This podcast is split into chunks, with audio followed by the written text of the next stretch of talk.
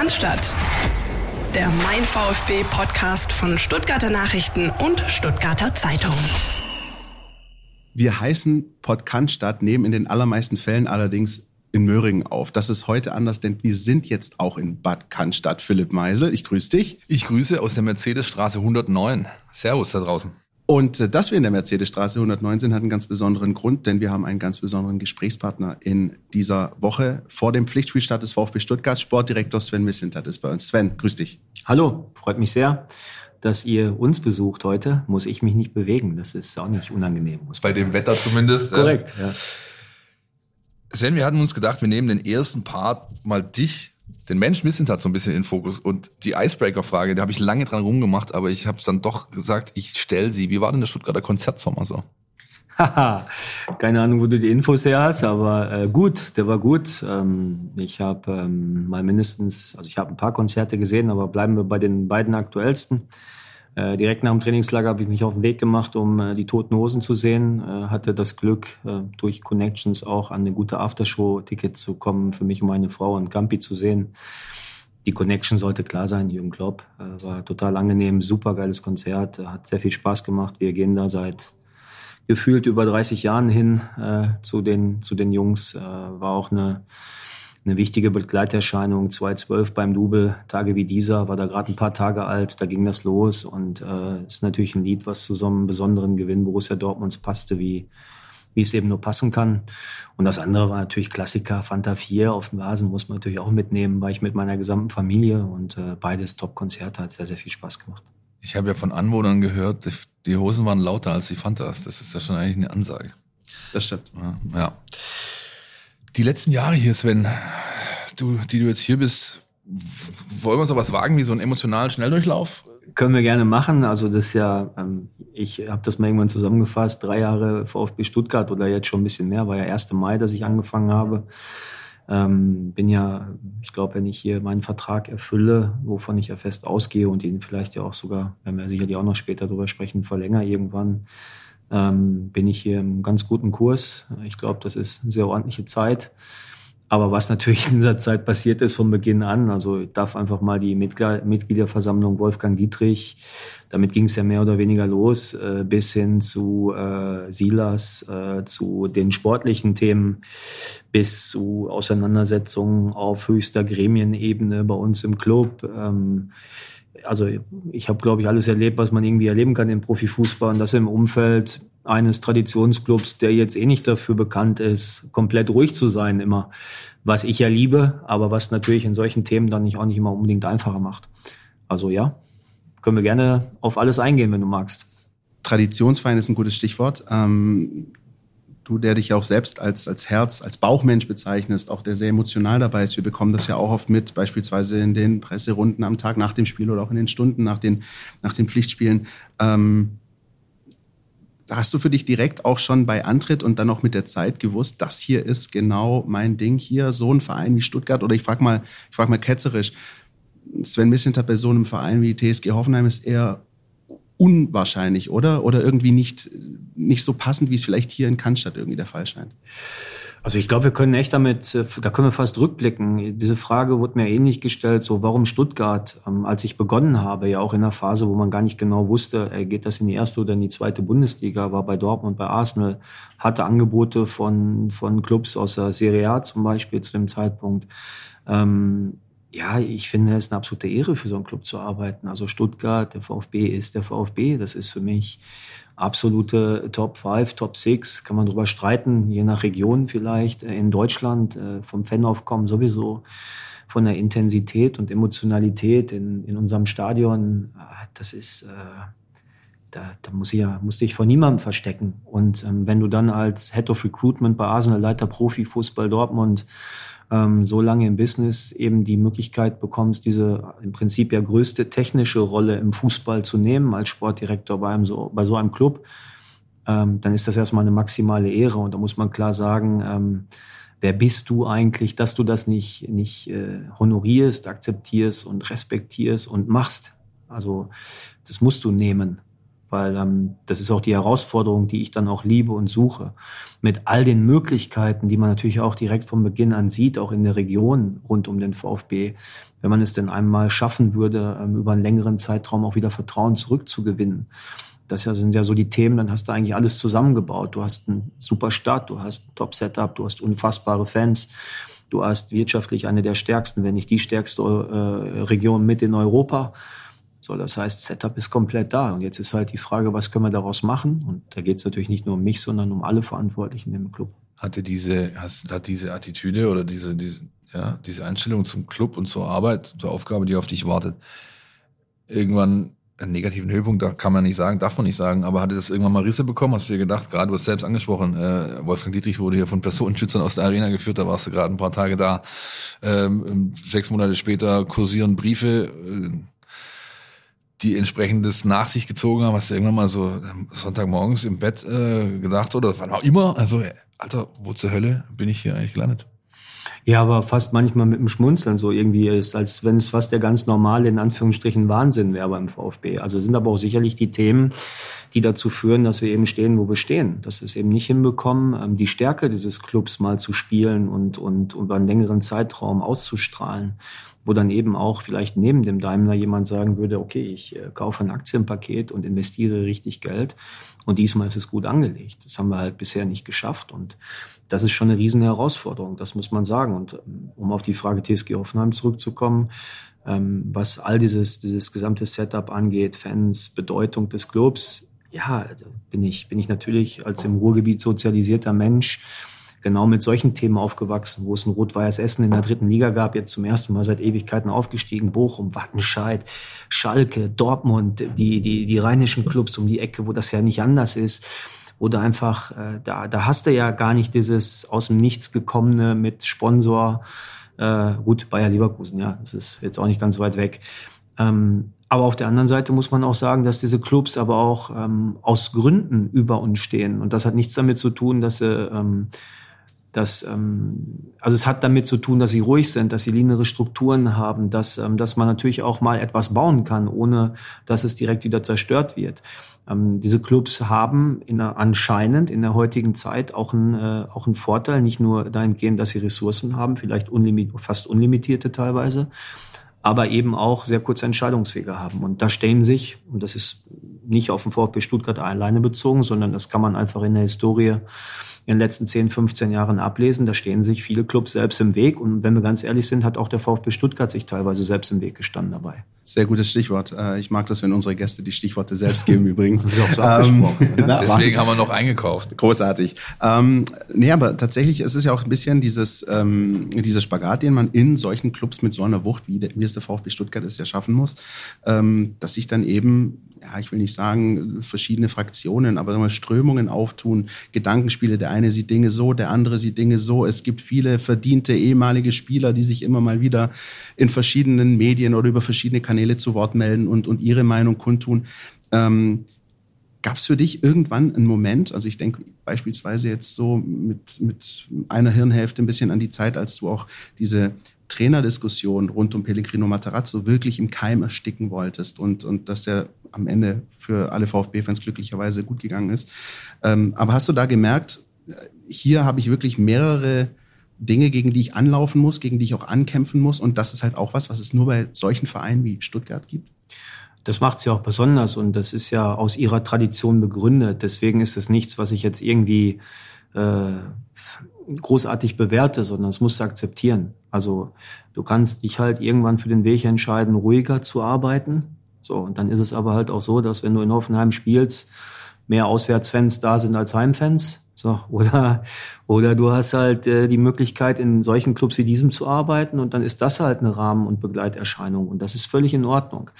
Ähm, das, ist, das ist nicht das Problem. Wichtig ist, dass die handelnden Personen, die tatsächlich was zu sagen haben in den unterschiedlichen Gremien, eine Kultur miteinander entwickeln und finden, damit wir auch äh, wirklich in, in eine Richtung schieben können. Das heißt ja nicht, also jetzt Zusammenhalt, wie wir es im Predigen und, und natürlich auch gelebt haben, komplett gelebt haben, bedeutet ja nicht, dass wir hier am Tisch äh, nur Friede, Freude, Eierkuchen haben, aber eben an diesem Tisch, in dem wir auch sitzen, wo wir halt hart diskutieren können über bestimmte Themen. Aber wenn wir dann eine Entscheidung getroffen haben, keiner am Ende sagt, ja, aber entschuldige, ich habe aber damals und das kann ja jeder. Also hinterher Verantwortung nach dem Ergebnis kann jeder übernehmen. Wir müssen das vorher tun und ich finde, dass gerade in der in der Phase um dann auf den letzten Teil der Frage zurückzukommen, ähm, ich glaube, wir haben es beruhigt bekommen und ich glaube, und das ist eigentlich das, was mich, ähm, wenn man so ein bisschen über Stolz, über seine Arbeit reden darf, die letzten drei Jahre, drei Jahre und drei Monate ja bald, ähm, sagen darf, ist es das, dass äh, tatsächlich die Fans das am allerbesten kapiert haben hier. So, die haben verstanden, dass da echt Menschen sind, die äh, angefangen mit Thomas Hitzelsberger damals, äh, Markus Rüth, äh, Rino und, und ich, äh, die angefangen haben, einfach mal offen zu erklären, was sie vorhaben und das ja transparent getan haben. Und ich glaube, da haben wir echt, ähm, echt einen unfassbar geilen Moment für bekommen. Also sind wir mit belohnt worden mit eben dem Erlebnis in Köln. Und auch das habe ich äh, euch schon gesagt und schon zwei, dreimal gesagt. Mit einem emotionalen Moment, der sogar jetzt persönliche Erfolge, die ich hatte mit Borussia Dortmund wie ein Double nochmal toppen. Und weiß nicht, ob man das erkennen kann, gehen die, die Haare direkt wieder hoch. Äh, das ist einfach äh, top, ja, ist so. Ja. Diese, ihr, ihr tut das, was du beschrieben hast, äh, tut ihr tatsächlich sehr dafür, dass sich die Stimmung oder das Stimmungsbild geändert hat. Also Sprichwort Transparenz, Dinge erklären. Ähm, dennoch hat man immer wieder so ein Gefühl, dass es halt schon noch Störfeuer gibt. Das letzte jetzt beispielsweise 25 Jahre Kommando, als dann plötzlich Videos kursieren vom Präsidenten, der irgendwelche Fotos macht, die eigentlich nicht wirklich der Rede wert sind, aber es kam ja auch aus einem relativ inneren Zirkel. Ähm, andererseits versucht, oder so nehme ich war, versuchen viele gerade, hm, ob das der Alex Werle ist, der neu da ist, ob das du bist, äh, aber auch Menschen sonst aus dem Club, mit denen ich spreche, ähm, dieses diesen Graben in Anführungszeichen ähm, zuzuschütten zwischen EV und AG, sondern es wird auffällig oft betont, wir sind ein Club. Ja. Ähm,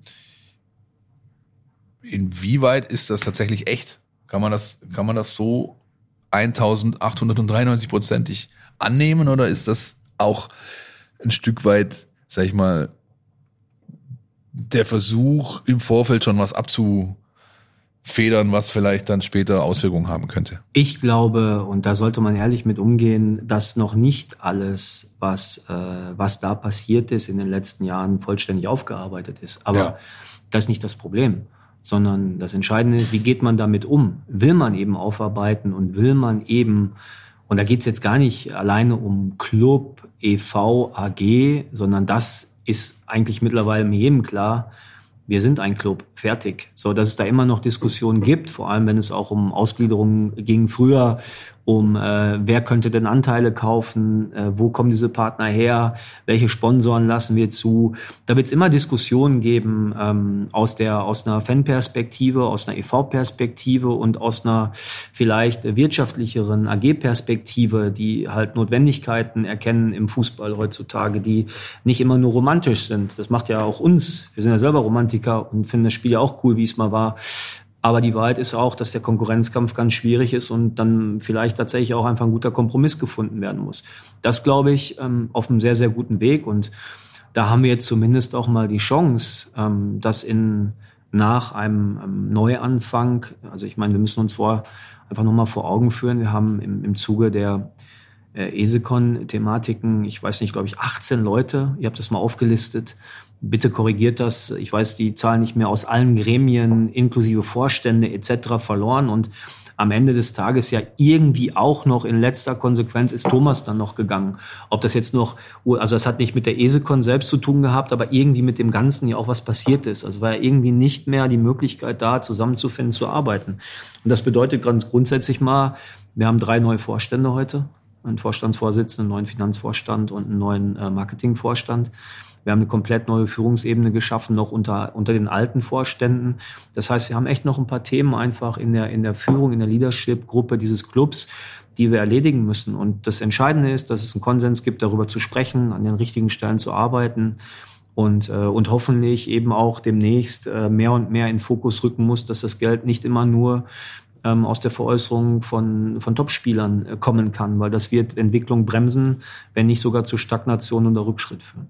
Legitimiert das auch, sag ich mal, eher persönlich geprägte Aktionen? Ich erinnere mich an, an ein Interview von dir, als du relativ deutliche Worte gewählt hast gegenüber unserer Redaktion. Carlos Urbina, glaube ich, war der Gesprächspartner, wenn ich es richtig weiß, wo du eben schon klare Aussagen getroffen hast, den, den eingeschlagenen Weg als äh, zumindest in Gefahr äh, betrachtet hast. Kann man ja aber auch so auslegen, jetzt Moment mal, der arbeitet hier an seiner eigenen Legacy, der, der, der tut das erstmal ja nur für sich, weil es ja schlussendlich auch um seinen Arbeitsbereich geht. Ich tue das aus voller, das, was ich tue, tue ich immer aus voller Überzeugung. Und ich glaube, ähm, ich muss keinem mehr beweisen, dass ähm, wenn ich, wenn ich auch mal das zum ersten Mal habe ich das ja getan und ich glaube auch bisher zum fast einzigen Mal in dieser Deutlichkeit äh, in, in einem Interview, also sehr öffentlich, allerdings auch nachdem ich es mehrfach, das habe ich auch gesagt, äh, intern besprochen hatte, ähm, dann war das eben das letzte Mittel der Wahl. Und jetzt darf ich im Nachgang, darf ich natürlich auch sagen, Vielleicht war das jetzt auch gar nicht so blöd, weil am Ende sind jetzt auch alle zu dem Ergebnis gekommen oder Alex zumindest in dem letzten, in der letzten großen Presserunde, dass er gesagt hat, wenn man einen externen Vorstand brauchen wir jetzt erstmal nicht. Und da ist ja mal mindestens, was die, also Sportvorstand, da ist ja mindestens mal, was die, was die äh, Reihenfolge zuerst VV und dann mal entscheiden, brauche ich noch einen vierten Vorstand? Wir hatten früher zwei okay, ähm, brauche ich den dann noch? Und ähm, das war ja mal das Mindeste. Und dann ist, ähm, dann muss man schon auch zwischen den Zeilen lesen oder das ganze Interview. Ich habe ja nie gesagt, dass wir uns gegen Sportvorstand werden, aber es muss einer sein, der etwas ergänzt oder etwas hat, was eben die drei Direktoren des Sports, was ja auch nicht gewöhnlich ist, dass es drei Direktoren gibt, NLZ, Organisation plus meine Wenigkeit, Sportdirektor, Profifußball, wie immer wir es nennen wollen. So, da sind drei Leute, die einen guten Job gemacht haben. Und das Letzte, und das finde ich auch ganz wichtig, ähm, es ist so, dass wir als Direktoren, unabhängig von mir, alle Direktoren, die es in dem Club gibt, die brauchen immer Unterschriften der Vorstände. Also es gibt ein Korrektiv. So, und wenn da jemand möchte, dass da eine weitere Sportkompetenz reinkommt, ja, aber ist das die, die, einen Rüd nicht hat? Ist das die, die einen Krücken nicht hat? Ist das die, die einen Misslintat nicht hat? Soll das die gleiche sein? Und wenn die besser sind, warum ersetzt der eine dann nicht den anderen? Und das ist ja, das, das kann ja, das kann ja sowohl der Vorstand als auch der Aufsichtsrat unabhängig meiner Meinung ähm, tun. Ich bin nur ein Freund davon, lieber äh, vorher zu sagen, bevor das Kind im Brunnen äh, fällt, was Sache ist, damit auch jeder weiß, äh, wie er damit umzugehen hat. Und da kann ja auch eine Konsequenz sein, dass man sagt, okay, äh, Misslintat äh, ist, ist dann nicht der Richtige. So, und das hätte man ja auch tun können. Aber ich möchte halt, ich sorge für Klarheit, weil es hilft nichts, wenn man erstmal mal zuguckt und dann hat man hinter den Salat, weil dann haben wir wieder hinter den Kulissen un, un also vielleicht nicht miteinander konforme Wege, Meinungen, ähm, Ansätze und das bringt den Club nicht weiter. Wir brauchen eine klare Richtung, eine klare Marschrichtung und Linie. Also lieber ähm, nach vorne gedreht, offensiv, auch authentisch, wie du sagst, statt dann irgendwann vielleicht hinterher nachzutreten, falls es irgendwie nicht so läuft, wie man sich das dann eben vorstellt und wünscht. Ähm, inwieweit siehst du aufgrund dieser ganzen Entwicklung, du hast es ja auch gerade angesprochen, ähm, das, das Machtwort von Alex Werle, der gesagt hat, es kommt kein Externer, inwieweit siehst du deine Position hier dann auch gefestigt, zementiert beim VfB? Inwieweit gibt dir das vielleicht auch weitere ja, Rückendeckung auch für dich selbst, für deine tägliche Arbeit hier beim VfB? Auch das, also ich habe ja nochmal, ich habe auch zum Alex gesagt, ich habe überhaupt kein Problem damit, wenn ein Sportvorstand kommt. Das habe ich auch damals geäußert, sogar gesagt, ist das überhaupt sinnvoll, dass das einer von uns wird? Brauchen wir einen externen? Das sind die entscheidenden Fragen. Und welches Profil suchen wir denn überhaupt? Was sollen der machen? Und dann, dann bist du doch erstmal bei den entscheidenden Fragen. Und ich gehe davon aus, dass Alex die jetzt für sich Schritt für Schritt beantwortet hat und das eben, und das hat dann eben die richtige Reihenfolge zu dem Schluss geführt hat, wir brauchen jetzt keinen externen Sportvorstand. Da kann die Antwort sein, weil wir drei Top-Direktoren haben, weil einer das davon werden soll, weil ein interner noch Sportvorstand werden soll, der nicht einer der drei Direktoren ist, was ja auch möglich ist. Oder aber, und das hat Alex ja, glaube ich, auch offen gelassen, ähm, was weiß ich, äh, dazu addiert wird auf anderen äh, Positionen, Funktionen innerhalb des Sports in den vielleicht drei entscheidenden Bereichen, Organisation, Management, äh, Profifußball, NLZ. So, da ist ja noch, ist ja noch vieles zu besprechen. Meine Position ist nicht wichtig. Meine Position ist heute schon eine Exponierte in diesem Club. Also ich bin am Ende ähm, derjenige, der über äh, ganz klar abgemacht ganz, äh, mit, mit Thomas Hitzelsberg und den Vorständen damals der über die Profimannschaft spricht. Und damit ist ja klar, habe ich äh, die, wahrscheinlich die, die meiste Aufmerksamkeit und Öffentlichkeit. Die werde ich ja nicht verlieren, ob ein externer Sportvorstand äh, kommt oder nicht oder jemand anders noch Sportvorstand wird. Ähm, da gibt's ja klare, äh, klare Aufgabenverteilungen. Und deswegen ähm, finde ich es ganz wichtig, und das ist, das ist genau das, worauf es mir ankommt und immer ankam, ähm, wenn ähm, jemand dazukommt, welche Expertise hat er? Ich habe schon ein paar Mal gesagt, so Typus Matthias Sammer, ja, der nicht mehr in dieses tagesaktuelle Geschäft möchte, aber eine übersehene Rolle hat, auch am Ende eine, die beschützen kann in heißen Phasen, weil stellt euch vor, wir hätten so einen gehabt, der gesagt hätte, nicht nur ich als Sportdirektor stehe da und sagt, äh, Materazzo bleibt unser Trainer, sondern auch Matthias Sammer sagt, ey, Sven und Rino machen so einen guten Job die bleiben nicht nur Trainer und Sportdirektor, sondern auch wenn wir absteigen. Das hätte natürlich nochmal eine ganz andere Dimension. Aber da brauchst du eben auch genau, wenn dann so ein Typen mit der Reputation eines Matthias Sammers, der aber ja auch ganz klar ähm, gar nicht zur Verfügung steht. Also das ist jetzt Wunschdenken, aber deswegen war es auch ein gutes Beispiel, da mal drüber zu reden. Und ähm, gerade wollte ich fragen, wer denn aus der VfB-Vergangenheit so eine Position äh, ausfüllen könnte aus deiner Sicht. Aber ja, aber dann, wie gesagt, ist halt extern. Also ich meine, genau. dem, dem Verein gut zu Gesicht stehen würde ja die, der klassische Weg. Wir bilden auch nicht nur unsere Spieler aus und unsere Trainer aus, sondern wir bilden auch unsere Führungskräfte aus. Und eine dieser Führungskräfte, der büffelt, büffelt fleißig beim DFB für einen Sportdirektorenlehrgang. Das ist Thomas Krück. Er wäre ja prädestiniert eine Sportvorstandsrolle einzunehmen. Er kommt aus dem Haus, war lange genug hier, hat das NLZ voll im Blick. Wäre das eine Möglichkeit? Also nochmal, das ist etwas, das muss Alex am Ende des Tages beantworten. Ja. Ähm, ich kann nur über die Qualität der handelnden Personen sprechen und ich glaube, da hat einfach Markus, Rüd, äh, Thomas, Krücken und ihr könnt dann entscheiden, ob auch ich, haben wir, glaube ich, äh, das ganz ordentlich, ganz, ganz ordentlich Guck gemacht. Du und ich, Philipp, oder? Ja, ja, ja. Und, ich hab's so äh, verstanden. Und ob das dann, nochmal, ob das dann notwendig ist, ist ja sowieso die Frage. Sportforscher und Sportdirektor, früher gab es immer nur eins. Ja. So, ähm, was ist jetzt, was ist unser Plan? Und ich glaube, und da sprechen wir immer von, äh, es geht um Korrigieren, Korrektiv, Kommunikation, miteinander konstruktiv, in Anführungsstrichen streiten. Diese Kultur herrscht hier und es ist so, ich brauche zwei Unterschriften, aber auch umgekehrt, kann jetzt in meinem Expertisebereich oder in Markus Rütz oder in Thomas Krücken nicht jeder machen, was er will. Und dann haben wir genau das, was wir eben haben wollen. Irgendwie einen Ausgleich zwischen Vorstand und starken Direktoren. Und wenn das vorhanden ist, dann ist mir am Ende total egal, wer Sportvorstand ist, ähm, sondern geht es darum, welche Rolle, welche Aufgaben hat er. Und, ähm, und das kann Thomas sein, das kann Markus sein, das hätte ein Externer sein können, wenn denn die Rollen klar verteilt sind. und, und das, was wir irgendwann mal angefangen haben, auch weitermachen können. Weil das darf man bitte als absolute Überschrift darüber stehen, tat es auch im Interview, wenn dieser Weg beschützt ist. So, wenn der Weg nicht der richtige ist, dann muss man darüber reden mit den handelnden Personen. Solche, ähm, äh, was andersrum, ist diese, werden diese Rollen vor dem 11. September final besprochen sein? Nein.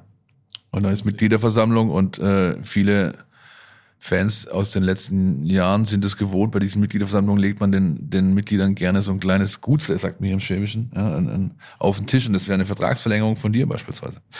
Du, das ähm, also ganz grundsätzlich äh, bestimme ich den Rhythmus da nicht. Ich habe, ähm, ich habe, glaube ich, äh, gesagt, dass ich damit komplett relaxed umgehe. Ja. Ich habe ähm, eigentlich zwei Sachen dazu gesagt. Das eine ist, äh, man hätte das natürlich irgendwann schon lösen können, auch zum Zeitpunkt, wo nicht das Ergebnis unserer Saison feststand wo ich glaube, es nochmal maximal dazu beigetragen hätte, eine deiner Fragen heute zu verhindern, ist EV, Club, AG denn schon wirklich, also ist ja. EV und AG wirklich wieder ein Club oder nicht? Weil dann hätte man eine klare Aussage getroffen zu dem, was wir eben auch innerhalb von drei Jahren hier schon geliefert haben und hätte sich nicht zumindest das in einigermaßen, äh, also nicht zu schlimm, ist Profifußball, aber offen gelassen, äh, wie die Saison ausgeht, von einem Spiel dann mehr oder weniger. Ähm, aber auf der anderen Seite nochmal, äh, A, Profifußball, ich habe da null Stress mit, habe meinen letzten oder meinen ersten Vertrag war es ja dann auch, auch erst im November, Dezember, ich kann mich mehr genau daran erinnern, verlängert, äh, sechs Monate vor Ablauf und ähm, ich tendiere auch dazu, da überhaupt keinen Druck zu machen. Ich empfinde den nicht.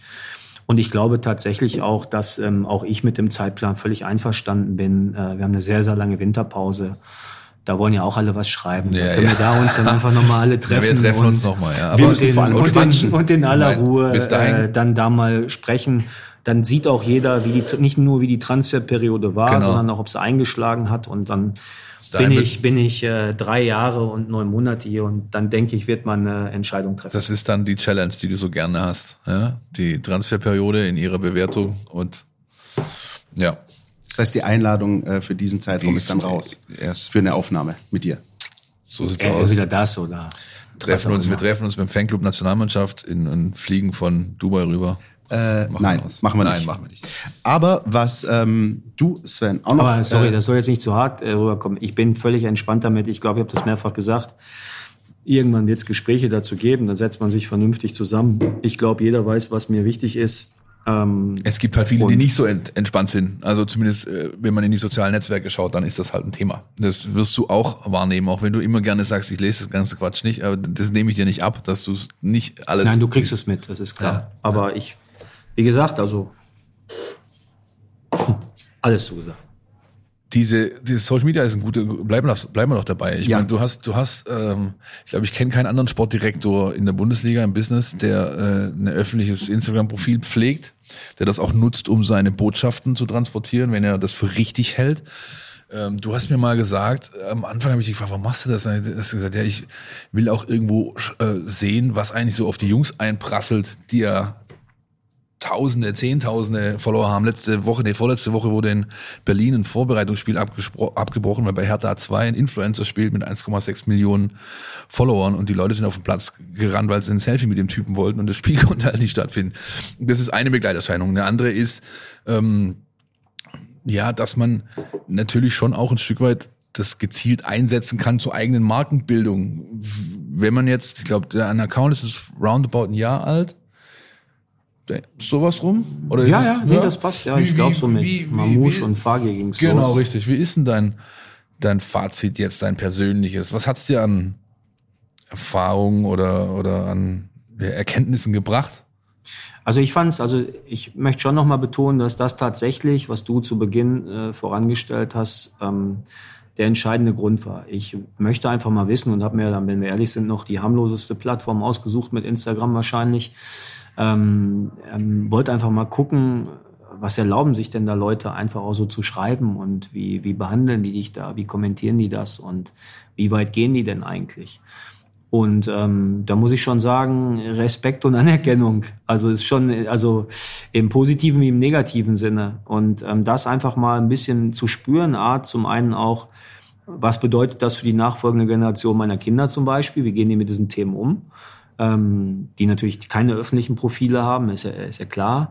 So, aber auf der anderen Seite auch, äh, wie fühlt sich das denn so ein bisschen an, wenn du da so auch wirklich in bestimmten Phasen massiv attackiert wirst, interessanterweise auch, als ich den AfD-Post gemacht habe, eben auch auf einer sehr politischen Ebene, äh, ist schon spannend, ja.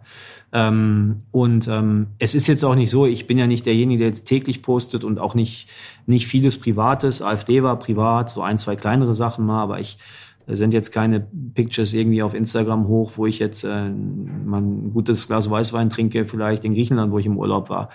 Ähm, und es ist jetzt auch nicht permanent, sondern es ging schon auch um Themen, ähm, die eben mit dem Club zu tun haben, die auch mit unserer Situation zu tun haben, die, die aber auch immer wieder die Werte, die ich für wichtig erachte, hervorstellen soll. Also Zusammenhalt, Teamfähigkeit, Spirit, ähm, dieser Zusammenhalt, der, glaube ich, am Ende den Klassenhalt gemacht hat, ähm, und das auch rauszustellen. Und natürlich auch gegen die, die permanent ich sag's einfach so, wie es ist hier, die permanent bruddelnden, einfach auch mal einen Gegenpol zu schieben, was eigentlich immer, was eigentlich los ist manchmal in der Wahrnehmung. Und vor allem, und darum geht's mir ganz viel, ist ja auch ursprünglich der Grund gewesen, den Account zu eröffnen, auch mal so ein bisschen zu sagen, ey, wisst ihr was, das sind halt auch Jungs, so, das sind junge Menschen und bleibt doch echt auch mal cool, was du so über die schreibst, ja. Und, ähm, und das fand ich ganz extrem im Aufstiegsjahr. Da habe ich schon, also da habe ich dann auch wirklich mal erzählt, habe ich so nach Karlsruhe und Hamburg Halbzeit, habe ich mir dann irgendwann, habe ich mir die, äh, die härtesten äh, Twitter-Pics rausgenommen und habe mir die an eine Wand genagelt, um die dann einfach auch irgendwann mal nochmal durchzulesen und äh, gute Musik dazu gehört. Das ist äh, sehr interessant. Ich muss beispielsweise an die Geschichte denken, also weil du ja auch ansprichst, was die Jungs, die Spieler aushalten müssen. Silas nach diesem äh, 2 zu 0 in Bremen, als er da Oh, kurz abstoppte vor der Torlinie. beide, und, ja. ja, ja, und, und, und, und auch da dann, dass man dann ja fast schon dann äh, sich als Profi dann irgendwie über seine sozialen Kanäle schon wieder entschuldigen muss für, naja, etwas, das er eigentlich jetzt gar nicht ähm, großartig schlimm war. Aber das ist schon, da, da nimmst du schon eine Entwicklung wahr, ne, die auch vor allem für die, für die Spieler in so jungen Jahren ja auch prägend ist. Äh, auf ihrem Ja, Weg. und ich finde, es ist einfach auch an der Zeit, das anzusprechen, dass, ähm, also weißt du, so diese ganzen einfachen Zusammenhänge, Plattitüden, so, ihr gewinnt nicht Söldner, ihr gewinnt nicht, euch geht's nur um Kohle. Ähm, ihr wollt wechseln, äh, Arschlöcher. Weißt du, so, das ist, das ist so einfach und so, das ist das ist falsch. Das funktioniert so nicht. So, es geht um Entwicklung, es geht um Sport. Die meisten, ähm, natürlich sehen die Jungs auch zu, dass ihre Kohle stimmt, das ist doch klar. Ja, das tun sie bei uns wie bei anderen und das tun wir am Ende in unseren Jobs auch in der Regel. So, das ist nun mal Marktwirtschaft. Aber Fakt ist doch auch, die Jungs gehen doch nicht in das Stadion da rein äh, und denen ist scheißegal, was passiert. Überhaupt nicht. Und, ähm, und das ist halt auch das Coole. Ich glaube, dass all diese, ähm, diese Themen, die wir jetzt öffentlich auch dazu, das so zu besprechen, das so zu einfach zu erzählen, wie es uns auch geht manchmal damit, ähm, dazu beigetragen hat, dass es einfach auch weniger geworden ist. Und dass einige verstehen, dass ein Borna Sosa, ähm, wenn er jetzt irgendwo hinginge im Sommer zu einem großen Club, trotzdem mit allem, was er hatte, für diesen Club gespielt hat. Bei ihm war es ja jetzt sogar einfach zu äh, transportieren, weil im Winter halt, wie gesagt, Angebote da waren und er erstmal sagt, pass auf, ich will mit dieser geilen Gruppe es erstmal schaffen. Und, ähm, und dann geht es eben nicht nur um, ich will jetzt da das doppelte, dreifache verdienen. Das wird er versuchen, wenn er den nächsten Schritt geht, weil halt auch mehr Ressourcen da sind. Wäre auch blöd, wenn er es nicht täte. Aber da geht es auch darum, Champions League zu spielen, sich sportlich weiterzuentwickeln. Und entschuldige, das frage ich doch jeden Tag die Jungs im Training. Also jeden Tag, wenn wir die auf dem Trainingsplatz haben, will ich, dass sein Anspruch ist, besser zu werden, sich herauszufordern, sich zu challengen. Und wenn dann einer der Beste dieser Gruppe ist und dann kommt er oder hat die Möglichkeit, in eine neue Gruppe, bessere Gruppe zu kommen, ist sein Job, den Schritt zu machen. Meiner, das kompensiert zu bekommen und unserer als Club bessere, bessere Plattform, also höhere Qualität an Spielern, sportlich erfolgreicher zu sein, wirtschaftlich handlungsfähiger zu sein. Und das ist, sorry, das ist das Prinzip, unabhängig übrigens davon, ob aus einem zwei Euro werden oder wie viel die Jungs verdienen. Wenn wir nochmal zurückgehen zu dir als derjenige, der auf äh, der Plattform auftritt. Ich meine, du hast in den drei Jahren und äh, drei Monaten hier dir einen Status erarbeitet. Du bist populärer als der Bürgermeister hier in diesem in dieser in, in dieser Stadt. Ja, ist auch nicht schwer, ehrlich gesagt. Das ist meine persönliche Meinung, ist ein anderes Thema. Andererseits hast du natürlich auch mit Argumentationen zu kämpfen. Stichwort One-Man-Show. Ja, du, ob, wenn du immer wieder betonst, ich bin ja nur im Endeffekt, ich gebe ja halt die Rampensau, aber ich habe hinter mir halt ein ordentliches Team und wir machen hier einen guten Job. Ähm, wie, wie, wie gehst du, wie, wie gehst du damit um, also eine Argumentation, die quasi sagt, jetzt ist er sowieso schon hier omnipräsent und jetzt macht er auch noch einen Insta-Kanal auf, um noch mehr irgendwie, ja, keine Ahnung, eine eigene Legende zu stricken, ist vielleicht das falsche, falsche Wort, aber ich glaube, du weißt, was ich meine. Also also ganz grundsätzlich, wenn einer, äh, und da sind wir ja bei vor allem einem Altinternationalen dieses Clubs, der gerade in der heißen Phase richtig draufgehauen hat, ähm, der das ja wortwörtlich so in irgendeiner Fernsehsendung gesagt hat, ähm, sage ich ganz ehrlich, äh, ist das etwas, ähm, worüber ich stehe, aber mich halt null charakterisiert. Du musst ja nur, also du musst ja nur sehen, wie ich, wie ich Führung verstehe, wie ich Verantwortung abgebe in den meisten Bereichen, wie ich eigentlich immer nur dann in Erscheinung treten will, wenn es mal irgendwas nicht läuft und meinen Körper davor stelle und meine, mich davor stelle, um die Gruppe am Ende zu beschützen. So. Und klar ist doch, klar ist doch, dass ich natürlich ähm, durch meine Funktion und Position auch Entscheidungen treffen muss und oft halt auch die letzte. Also als also wenn wenn es Diskussionen gibt zwischen zwei drei oder wenn wir Positionen unterschiedliche Positionen haben, bin ich halt im Sport am Ende sehr häufig, wenn es um den Profifußball geht, nicht ums NLZ, da ist es Thomas Krücken, okay, dann ist es doch ganz klar, dass es einen geben muss, der entscheidet, das bin ich. Und wenn dann einer sagen will, ist One-Man-Show, fein. Kann ich nicht ändern. Kann ich nicht ändern, kommt aber immer auch nur dann, wenn es nicht läuft und wenn man eh noch vielleicht auch einen Job will. Ne? Dass du ähm, gerne mal auch die schützende Hand über auch Spieler hältst. Das, das wissen wir, das haben wir vorher auch gehört, beispielsweise auch die, die Argumentation bei Borna Sosa, ähm, die ja, glaube ich, jedem, der, der es mit dem VfB hält und der das aufmerksam verfolgt, auch, auch äh, schlüssig ist. Wir müssen natürlich jetzt über eine kleine ähm, Geschichte, die dann groß wurde, reden, die sich in der ähm, Sommerpause zugetragen hat. Ich glaube, Philipp, irgendwann an irgendeinem Samstagnachmittag äh, ploppte die Meldung auf rund um Atakan Karasor. Ohne das ähm, äh, nochmal komplett aufzurollen, äh, Philipp und ich, wir hatten das auch in den vergangenen Folgen, ähm, sehr zurückhaltend, wenn nicht sogar gar nicht kommentiert, weil wir eben uns auch nicht anmaßen, äh, hier aus Möhringen raus Dinge zu ähm, kommentieren, die auf Ibiza passieren. Aber jetzt können wir dich direkt mal fragen, denn ähm, wir wissen, dass äh, Atta wieder zurück ist, dass er wieder im Kreise der Mannschaft ist. Ähm, Vielleicht kannst du uns ja ein bisschen abholen. Wie, wie, wie geht's ihm denn? Hast du schon mit ihm sprechen können? Wie, wie ist die Lage bei ihm? Also klar haben wir mit ihm gesprochen, also sowohl relativ schnell, als er dann ähm, aus der Untersuchungshaft entlassen wurde, äh, auch im Telefonat, ähm, aber ähm, auch ähm, natürlich im persönlichen Gespräch dann hinterher. So, und damit sind wir eigentlich fast auch beim Thema von Social Media. Es geht einfach darum, äh, mal eine gewisse Neutralität äh, zu bewahren in allen Themen. Und das hier ist, so schwierig das Thema ist, auch eines, was unseres Erachtens nur in einer Art und Weise nach der Frage, was passiert jetzt mit dem Atta zu beantworten ist. Und das ist, wir haben das Prinzip der Rechtsstaatlichkeit. Zum heutigen Zeitpunkt gibt es keine Anklage. Es gibt weder jemanden, der schuldig ist, noch jemand, der zu Unrecht beschuldigt oder beschuldigt wird. Es gibt einfach kein Ergebnis zu diesem Themenkomplex. So, und ähm, es kann sein, dass es keine Anklage gibt, es kann sein, dass es eine geben wird, und wenn es eine gibt, weiß keiner, wie das Verfahren ausginge.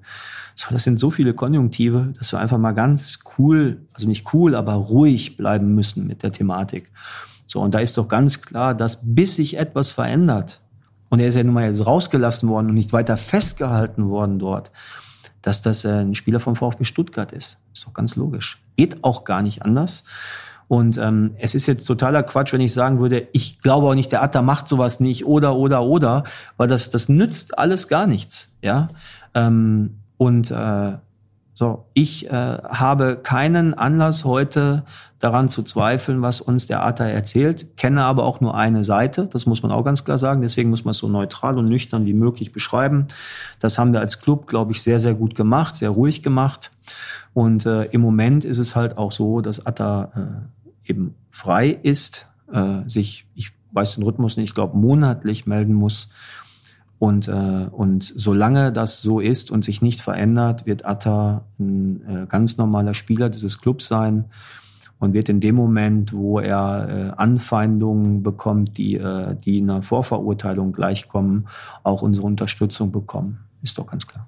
So wie du das erklärst, ähm, ist es natürlich logisch. Äh geziemt sich eigentlich auch nur so, ist auch schon das zweite Mal, dass sie eine sehr gute Krisenkommunikation äh, macht, wenn man das äh, Thema Silas nochmal auf den Tisch bringen möchte, dass damals ja mit der Identitätsgeschichte auch sehr schwierig war, sehr diffizil und es gibt eben auch Clubs, die können das einfach nicht so oder haben das in den letzten Jahren nicht so gut und auch der VfB übrigens, der hatte hier auch schon äh, Entscheider, da wären solche Themen sicherlich anders ausgegangen.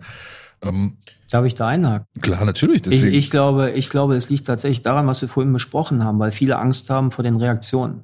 Ja. So, und das ist etwas, was jetzt nicht nur ein Thema des VfB Stuttgarts ist, sondern mittlerweile unserer gesamten Gesellschaft, dass eigentlich viele auch Angst davor haben, einfach mal zu sagen, was eigentlich Sache sein müsste oder wie es eigentlich nach einem klaren Werte- und äh, Ethiksystem äh, ablaufen müsste. Ja. So, weil eben zigtausend Menschen haten, ja. weil sie anfangen, direkt draufzuhauen, statt zu reflektieren und und das ist genau das, worum es mir auch ging, Instagram vorhin zu sagen und auch immer wieder zu, äh, zu sensibilisieren. Hör mal, das sind ganz junge Menschen. Das könnte, das könnte, viele unserer Spieler könnten noch bei dir, wenn es dein Sohn wäre, in deinem Haushalt leben, weil die wären noch in der Ausbildung oder würden Abitur machen oder, also das ist, ja. und das ist etwas, äh, das, das macht manchmal Arbeiten im Fußball schwer und ich habe auch Verständnis für Menschen, die nicht immer, ähm, die nicht immer äh, das vielleicht dann hinbekommen, weil das echt auch Schweine, äh, das Wort, aber sehr, sehr schwierig ist. Ja, ja und ist, glaube ich, aber auch eine sehr gute Antwort auf diejenigen, die euch vorgeworfen haben, wie passt denn das zu euren Werten, dass ihr zu so einem Spieler noch steht?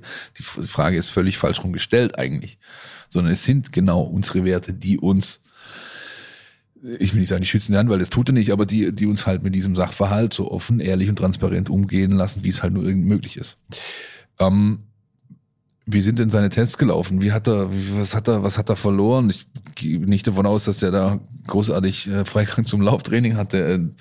Ja, möchte ich, möchte ich jetzt nicht ins Detail gehen, aber wir müssen nicht drum rumreden. Ich meine, er hatte vier Wochen, waren mehr oder weniger eh frei, wo er zwar auch Laufprogramme hatte, so sechs waren Untersuchungshaft, sind am Ende zehn, wo kein Mannschaftstraining stattfindet und die letzten sechs im Prinzip überhaupt kein das Training mehr.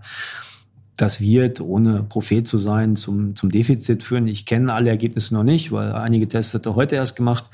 So, das heißt, das wird ein Aufbautraining sein. Ich glaube, realistisch ist nicht vor äh, Rückkehr, nicht vor Länderspielpause. Und vielleicht haben wir dann sogar auch äh, Glück, dass sich da bis dahin auch schon wieder viel, viel mehr geklärt hat, was die wirkliche Rechtslage und die rechtliche Situation angeht. Und dann, ähm, dann geht's halt weiter. Und ansonsten arbeiten wir halt so gut. Also Atta wird, wird, hat jetzt mit der Mannschaft schon war laufen, er ist ja gesund. Ne? Nicht fit ist ja was anderes als ist auch was anderes logisch, als jetzt aus logisch. einer Verletzung zurückzukommen, ja. wo du noch an bestimmten Körperregionen besonders arbeiten musst und andere funktionieren schon wieder top. So, das kann schneller gehen, das kann langsamer dauern, ähm, aber ja, that's it. Wenn wir natürlich beobachten, Länderspielpause, Philipp ist, meine ich, äh, Ende September Ende irgendwann. September, ne? ja. Wenn du endlich wieder aus Kroatien zurück bist. Möglicherweise. Ja, und ich ähm, nicht mehr jedes Wochenende arbeiten muss. Das ist also Zeitraum, ja? Ende September die Länderspielpause. Also ich habe auch Hoffnung, dass er sein kann. Also, ja. aber ich sag mal, dahin, bis dahin sollte er eigentlich wieder in der Verfassung sein, dann auch Startelf komplett zu attackieren. Rund einen Monat früher, nämlich Ende August, endet äh, das Transferfenster. Eine wunderschöne Überleitung. Den habe ich bei Gerhard Delling gelernt. Das kann er, ja, ja, ja. Äh, ich glaube, oder ich bin sogar davon überzeugt, da müssen wir ausführlich drüber reden, Sven. Ähm, wie ähm, ist denn bisher dein Fazit, wenn du das jetzt mal sagen müsstest, Stand, ich weiß gar nicht, wie viel haben wir, 27. Juli, auf einer Skala von, von, von 1 bis 10, wie sehr bewertest du, wie, äh, wie gut bewertest du die Transferperiode aus Sicht des VfB, aus deiner Sicht, Stand jetzt? Wir haben die Themen erledigt, ähm, die wir äh, schnell proaktiv erledigen wollten. Ähm, haben ja sehr schnell gesagt, dass wir mit Pascal Stenzel nur einen gelernten RV haben, weil für uns klar war, dass wir einen Roberto Massimo, der aber ein Wingback ist, auf rechts ähm, ausleihen möchten, aufgrund der äh, Analyse der Saison des letzten Jahres. Das äh, haben wir mit einer ganz guten Laie hinbekommen und haben, glaube ich, mit Joscha Wagnermann äh, einen absoluten Top-Deal gemacht. Äh, wirtschaftlich wie sportlich, deutscher U21-Nationalspieler. Ist er schon 22? Ich glaube, ja. Ich, also gerade irgendwie 22, aber trotzdem schon äh, drei, vier Jahre Erfahrung äh, als ganz junger Mensch, Bundesliga-Debüt im Abstiegsjahr gefeiert, drei Jahre zweite Liga, äh, drei, ja, glaube ich, ne? Drei. Ähm, Lang genug, ja. Also äh, Hamburg auf jeden Fall. ähm, also äh, seine Meriten verdient, Europameister, äh, so super angekommen, physisch brettstark. Äh, Thema ist wie bei Dinos ihn in, in äh, konstantere ähm, Leistungsfähigkeit zu bekommen, also nicht Rehverletzungen zu bekommen, hatte ähm, letztes Jahr das Pech, vielleicht ein bisschen zu früh eingestiegen zu sein nach einer Muskelverletzung, die sich dann, glaube ich, in Sehnenriss ähm, ähm, äh, verschlimmert hat. Da hat er lange dran zu knabbern gehabt, hat in Hamburg zuletzt links gespielt. Ähm, so, bringt ganz vieles mit. Tempo, Laufstärke, gute Beidfüßigkeit, geiler Defensivkopfball. Passt zu uns, finde ich. Äh, Rino wird sicherlich noch seine seine, seine Entwicklungshandschuhe ein bisschen anlegen, so wie das Trainerteam noch am Feinschliff arbeiten. Glaube ich, hat es auch schon gezeigt. Ähm, Juan Perea, ähm, wir haben einfach äh, ein paar Themen verloren, äh, was Speed angeht, äh, mit Tibi die Laie, Robby Laie, Klimowitz eventuelle Laie äh, noch, äh, die noch ansteht. Ähm, aber wir haben auch andere Spieler verloren, wie Erik Tommy, Daniel Didavi. Das heißt, wir haben schon in der Offensive, im Allgemeinen Oma Mamouche nicht zu vergessen, ähm, haben wir schon äh, Quantität verloren, aber auch äh, in, in, in Qualität Ausprägungen verloren, was Speed angeht auch eine gewisse Gradlinigkeit angeht. Und Juan bringt etwas in die Gruppe mal ganz davon ab, dass ihr ihn als Typen schon alle kennengelernt habt und dass das auch ein Monstertyp ist, mit fünf Sprachen, mit seiner Vita, mit 14 in Salzburg gewesen. Früh Profifußball zu lernen, bringt er halt so ein bisschen so ein, so ein giftiges, so ein, ich sag mal so ein bisschen Carlos Tevez, äh, jetzt nicht in der maximalen Ausprägung, aber so ein bisschen im Typus mit so, weißt du, windet War auch mein Eindruck am, am Samstag beim Testspiel, hat so ein bisschen das Zeug zum Aggressive Leader so ein bisschen, ne? Genau. Ja. So, und eigentlich ein cooler Kerl in der Kabine, aber für sein Team zu spielen ist halt schon, da kommt dann halt auch so geile Körperkraft, sehr geile Endgeschwindigkeit. Dass er natürlich auch ein paar Themen hat noch, der ist auch 22, wo wir ihn noch verbessern können, äh, ist doch klar, weiß der auch und lebt auch komplett und nimmt das an, die Rolle des Herausforderers, äh, des, des, desjenigen, der Druck macht von hinten, der aber auch in Kontersituationen reinkommt, der sucht immer die Box, hat man gesehen beim Tor im Zusammenspiel mit Darko. Also das war schon, äh, das sind für uns zwei richtig gute Typen und Qualität, äh, Qualitäten, die wir so nicht hatten im Kader, die wir addiert haben. Aber Philipp, jetzt ist ja so das eine, das Spielerische, das Taktische, das äh, Körperliche, aber äh, es gibt ja jetzt mittlerweile auch beim VfB auch eine andere Komponente, die bei der Beobachtung möglicher Neuzugänge eine Rolle spielt. Ne? Ja, das Datenthema ist, äh, glaube ich, Svens ähm, ich sage, Steckenpferd seit seit immer. Wenn wir das jetzt aber richtig aufziehen, dann sitzen wir hier tatsächlich fünf Stunden und das will keiner. Äh, vielleicht mal ohne Mikros. Aber was ich ähm, interessant finde, ihr habt erst letzte Woche gegen eine Mannschaft gespielt, die für dieses ganze äh, Moneyball-Thema, das den Fußball übernommen hat, irgendwann äh, sinnbildlich stand oder steht. Äh, Brentford mit Matthew Benham, ähm, der hat das Ganze wirklich in den Markt gebracht. Aber ich finde halt, was du bei aller Wichtigkeit von Daten nicht vergessen darf, ist das Thema also Persönlichkeitsanalyse. Ja, also das, das, die Mensch, das menschliche Datensammeln sozusagen. Und wenn ich mir jetzt die Gruppe anschaue, ich war im Trainingslager mit dabei, war aber auch schon in der letzten Saison so, du hast es vorher, als wir über Borna gesprochen haben, angerissen gehabt. Die Gruppe passt schon sehr, sehr gut zusammen. Und das setzt ja wiederum aber voraus, dass ich ein sehr gut, sehr gut in, dem Thema Persönlichkeitsanalyse bin. Kannst du uns da mal ein bisschen Einblick geben, wie, wie ihr arbeitet? Weil du machst es ja nicht allein. Ihr habt irgendwie ein, ein, ein, mit, mit dem Löschi in der Spitze, habt ihr auf jeden Fall ein Team an Scouts, äh, die ja auch Erstgespräche teilweise führen. Ja? Welchen Einfluss hat das Thema? Also ähm, einen großen. Ähm, Daten ist das eine, ähm, persönliche Gespräche, Charakteranalyse, Persönlichkeit ein bisschen abzuchecken. Das zweite, ähm, Live-Scoutings drei, äh, objektive Videoanalysen vier, ähm, mehrere Scouts auf den gleichen Spieler mit unterschiedlichen ähm, Werkzeugen gucken zu lassen. Fünf. Ähm, Daten ist eben nicht nur eins, sondern ein Teil des 360-Grad-Blicks auf den Spieler. Ja. Und äh, Persönlichkeit, jetzt Juan ist ein gutes Beispiel, haben wir, wir am Ende mit, ähm, mit zwei Scouts und ich selber persönlich getroffen. Ähm, Josh das Gleiche, machst du vernünftige persönliche Gespräche, jetzt mit dem Trainer natürlich auch zum gewissen Zeitpunkt, meine Wenigkeit ähm, und äh, kriegst natürlich auch heute viel raus, wie die Leute sich bewegen. Was Vita ist eine interessante Sache, also wenn du wenn du bei Juan die Vita siehst, dann weißt du, dann verstehst du schon vieles von seinem Mindset. Also wer mit 14 ohne die Aussicht auf Spiele in die RB-Akademie geht, um Fußball lernen zu wollen. Und erstmal ausgewählt zu werden, zum einen von denen, die jetzt nicht das schlechteste Scouting weltweit machen, auch gerade in den Märkten, plus das Mindset in dem Alter darüber zu gehen und zu wissen, aber ich spiele jetzt wahrscheinlich erstmal ein, zwei Jahre nicht, aber ich trainiere da. Also da habe ich noch nicht viele Fußballer gesehen. Und dann mit dem Hintergrund, dass der äh, fünf Sprachen spricht, überall da, wo er war, spricht er auch die Sprache. Also Deutsch, Portugiesisch, Griechisch, Spanisch eh und äh, Englisch als die Sprache aller auch. Der Moishi regelt noch das Schwäbische demnächst. Ja, das werden wir sehen, wer da wem was beibringt. Aber das ist äh, auf jeden Fall ist es prädestiniert. Wahrscheinlich kann er auch schon Cook und Muckesäckele auch schon sagen. Das sind ja die zwei Worte, die Moishi immer den Jungs sofort äh, beibringen möchte. Ich hoffe, ich habe sie richtig ausgesprochen. Ich glaube, ja, du, ja. Bist jetzt, du bist halt Westfale. Die, die, die Konsonanten sind noch zu hart. Du musst, die müssen, die müssen weicher werden. Cook, ja, mit, mit also. Ah, guck. Guck. Ja, wunderbar. Ja, sehr schön. Ja, ja, aber ich bin lernfähig, wie man sieht. Ähm, so, das sind, das sind die Themen, die, ähm, die natürlich abgearbeitet werden. Und ähm, ist uns wichtig, ja. Aber, und das ist das entscheidende oder der zweite entscheidende Teil, ähm, wir haben aber auch keinerlei Probleme und wollen sie auch nicht größer machen, als sie sind, wenn es eben interkulturelle Unterschiede gibt.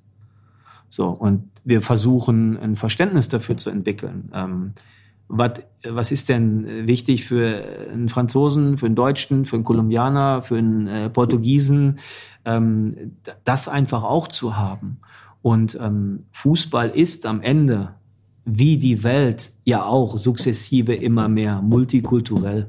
Ja. So, und gerade wir hier, Bad Cannstatt mit, ich glaube, den meisten Nationalitäten in ganz Deutschland, ähm, Sehr weit vorne, ja. Ja, also, also mindestens, ich weiß nicht, manchmal waren wir vorne. deutlich über 40 Prozent so, auf jeden ähm, Fall. Also ja, ja. wir müssen doch einfach mal aufhören, äh, das, äh, das noch zum Thema zu machen, sondern wir müssen darüber reden, was unterscheidet uns. So, und was ist denn auch geil an den Unterschieden? Also nicht immer so, hm, passt nicht, sondern, ey, das ist aber cool. Und einfach mal diesen Perspektivwechsel vorzunehmen. Und ich glaube, das ist ein großer Schlüssel dafür, dass und so viele unterschiedliche haben wir auch nicht. Wir haben im Prinzip drei Sprachen, mit denen das meiste funktioniert. Französisch, äh, Englisch, Deutsch. Und da sage ich halt auch, da muss man, finde ich, auch mehr und mehr darüber nachdenken, weil ich glaube, es gibt nicht viele Franzosen und Benji Pavard ist ja ein super Beispiel, die nach langer Zeit immer noch nicht gut Deutsch sprechen. Ja, dann ist es halt Englisch. Ist jetzt auch nicht schlimm. Wird ja. unsere Kinder auch betreffen, egal wo die arbeiten, wann die arbeiten, in welchen Bereichen die arbeiten und ähm, sollte im Fußball auch kein Problem mehr sein. Und das kriegen wir auch gut hin. Und das ist ein wichtiger Punkt. Aber nimm uns noch mal mit vielleicht an der Stelle. Also ich habe das ja gerade hoffentlich zwischen den Zeilen richtig verstanden. Es ist dann auch nicht schlimm, wenn dann mal die frankophonen Jungs untereinander mal was machen oder, oder sich vielleicht ein bisschen enger verstehen als andere. Aber am Ende des Tages zählt ja ähm, der, der Profikader als solcher, der irgendwie in sich stimmig sein muss. Äh, und ich finde beispielsweise, man nimmt das wahr in solchen Situationen wie, wie sehr geht eine Ersatzbank ab? Bei einem Tor. Und das fand ich sehr, sehr beeindruckend. Nicht nur gegen Köln, sondern auch schon in, in Spielen davor. Ähm, also inwieweit versuchst du, wenn du dann beispielsweise einen Spieler ähm, näher beobachtest und der dann möglicherweise als Neuzugang in Betracht kommt, auch die Tatsache, dass er in dieses Konstrukt deines, des Profikaders des VfB passt. Also inwieweit ist das dann auch eine Relevanz? Das versucht man natürlich in den, in den also in, in diesem Prinzip drin zu behalten, dass es Bausteine gibt, Puzzlestücke gibt. Äh, einer der Gründe, vielleicht auch, warum Matteo Klimowitz ähm, nicht ganz so funktioniert hat wie im Jahr äh, des Platz 9, wobei man auch sagen muss, dass es vom Ergebnis extrem beeinflusst ist, ist vielleicht auch, dass Nico Gonzalez, Santi und äh, vielleicht auch äh, ähm, Insua zum Beispiel, die ja zu Beginn da waren, nicht mehr da waren, alle drei nicht mehr. So und das ist mit Thiago schon wieder ganz anders gewesen. Jetzt kommt Juan noch dazu. Äh, Matteo spricht Deutsch, der versteht sich super mit Robby, mit Tongi, mit ganz vielen aus dem Team, auch mit den Älteren. Das ist nochmal ähm, auch dieses die die Franzosen äh, Gruppen gibt's immer auch wenn du 30 Deutsche hast, gibt's die, gibt's die Gruppen, die sich, die fünf, die sich gut verstehen, die, die ins Vivaldi gehen, die aber lieber zum Japaner gehen oder keine ich Ahnung. Ich glaube, Gruppen das sind gut. Halt, Gruppen sind gut, so. aber Grüppchen sollten es halt nicht sein. Nein, oder? Die Fronten sind scheiße. Ja. Fronten sind scheiße. Und die haben wir nicht. Sondern, und da geht's aber eben genau wie das, für mich das Wichtige, zurück zum Thema. Verständnis haben für die kulturellen Unterschiede. So, und aber auch Respekt dafür aufbringen, was besonders wichtig ist, eben wenn du in Deutschland Fußball spielst. Aber auch zu verstehen aus der deutschen Perspektive, was mir wichtig ist, dass das denen vielleicht auch mal ganz viel Energie kostet, mir gerecht zu werden. Und dann sind wir auf einem richtig guten Weg und das kriegen wir sehr, sehr gut hin. Und da ist zum Beispiel auch exzellent unser äh, Teampsychologe äh, Dino Pollmann, so, der das einfach super macht und ein wichtiger Faktor auch da ist und bin ganz froh, dass wir auch den haben. So wie übrigens für die persönlichen Gespräche, wo er ganz oft dabei ist, Uli Schier, der einfach auch mit seinem kulturellen Background ausgewandert zu sein, viel in ja. Südamerika gewesen zu sein, ja. sehr mehrsprachig zu sein. Uli auch Schier, für kurz Erklärung. Mit Löschi zusammen. Wer, nicht, wer den Namen äh, vielleicht zum ersten Mal hört, ist einer der Scouts, die hier arbeiten. Löschi, Löschi, Markus Lösch und Uli Schier sind meine beiden Manager im Scouting sozusagen. Genau, die schicken Eine, dann die Aufgaben genau, im Zweifel genau, weiter an, genau. an, an ihr Team. Inwieweit hat diese, sag ich mal, das, das Intakthalten der Gruppe dazu geführt, dass ähm, du vier Laien schon jetzt durchgezogen hast? Ich meine, bei Leo verstehe ich das, der war, der, äh, Leo war durch seinen Knöchelbruch eh raus, hat mit Peter Zeidler einen Top-Ausbilder in der Schweiz, hat eine zweite Chance da verdient, ist noch blutjung. Bei Mo verstehe ich das auch weil er, ähm, weil A, hast du genügend Optionen auf der Position im Kader, B, braucht er einfach ein, ein, ein völlig anderes Level, wenn er nicht in der Bundesliga diese Spielzeit bekommen kann und danach sah es aus als Regionalliga. Bei Massimo, bei Bears könnte man argumentieren, die Laien wurden durchgezogen, um das Gruppenklima nicht zu gefährden, weil das zwei Spieler sind, die vielleicht mehr für sich proklamiert hätten im täglichen Doing, im Training, als die Spielzeit, die sie sich, äh, die sie dann bekommen hätten. Waren das Laien, um das zu beschützen, dieses Thema, oder ist das halt ja gerade irgendwo eine, eine, eine Sackgassensituation oder eine, eine, eine Pattsituation, aus der wir irgendwie raus müssen und dann eben diese beiden Optionen?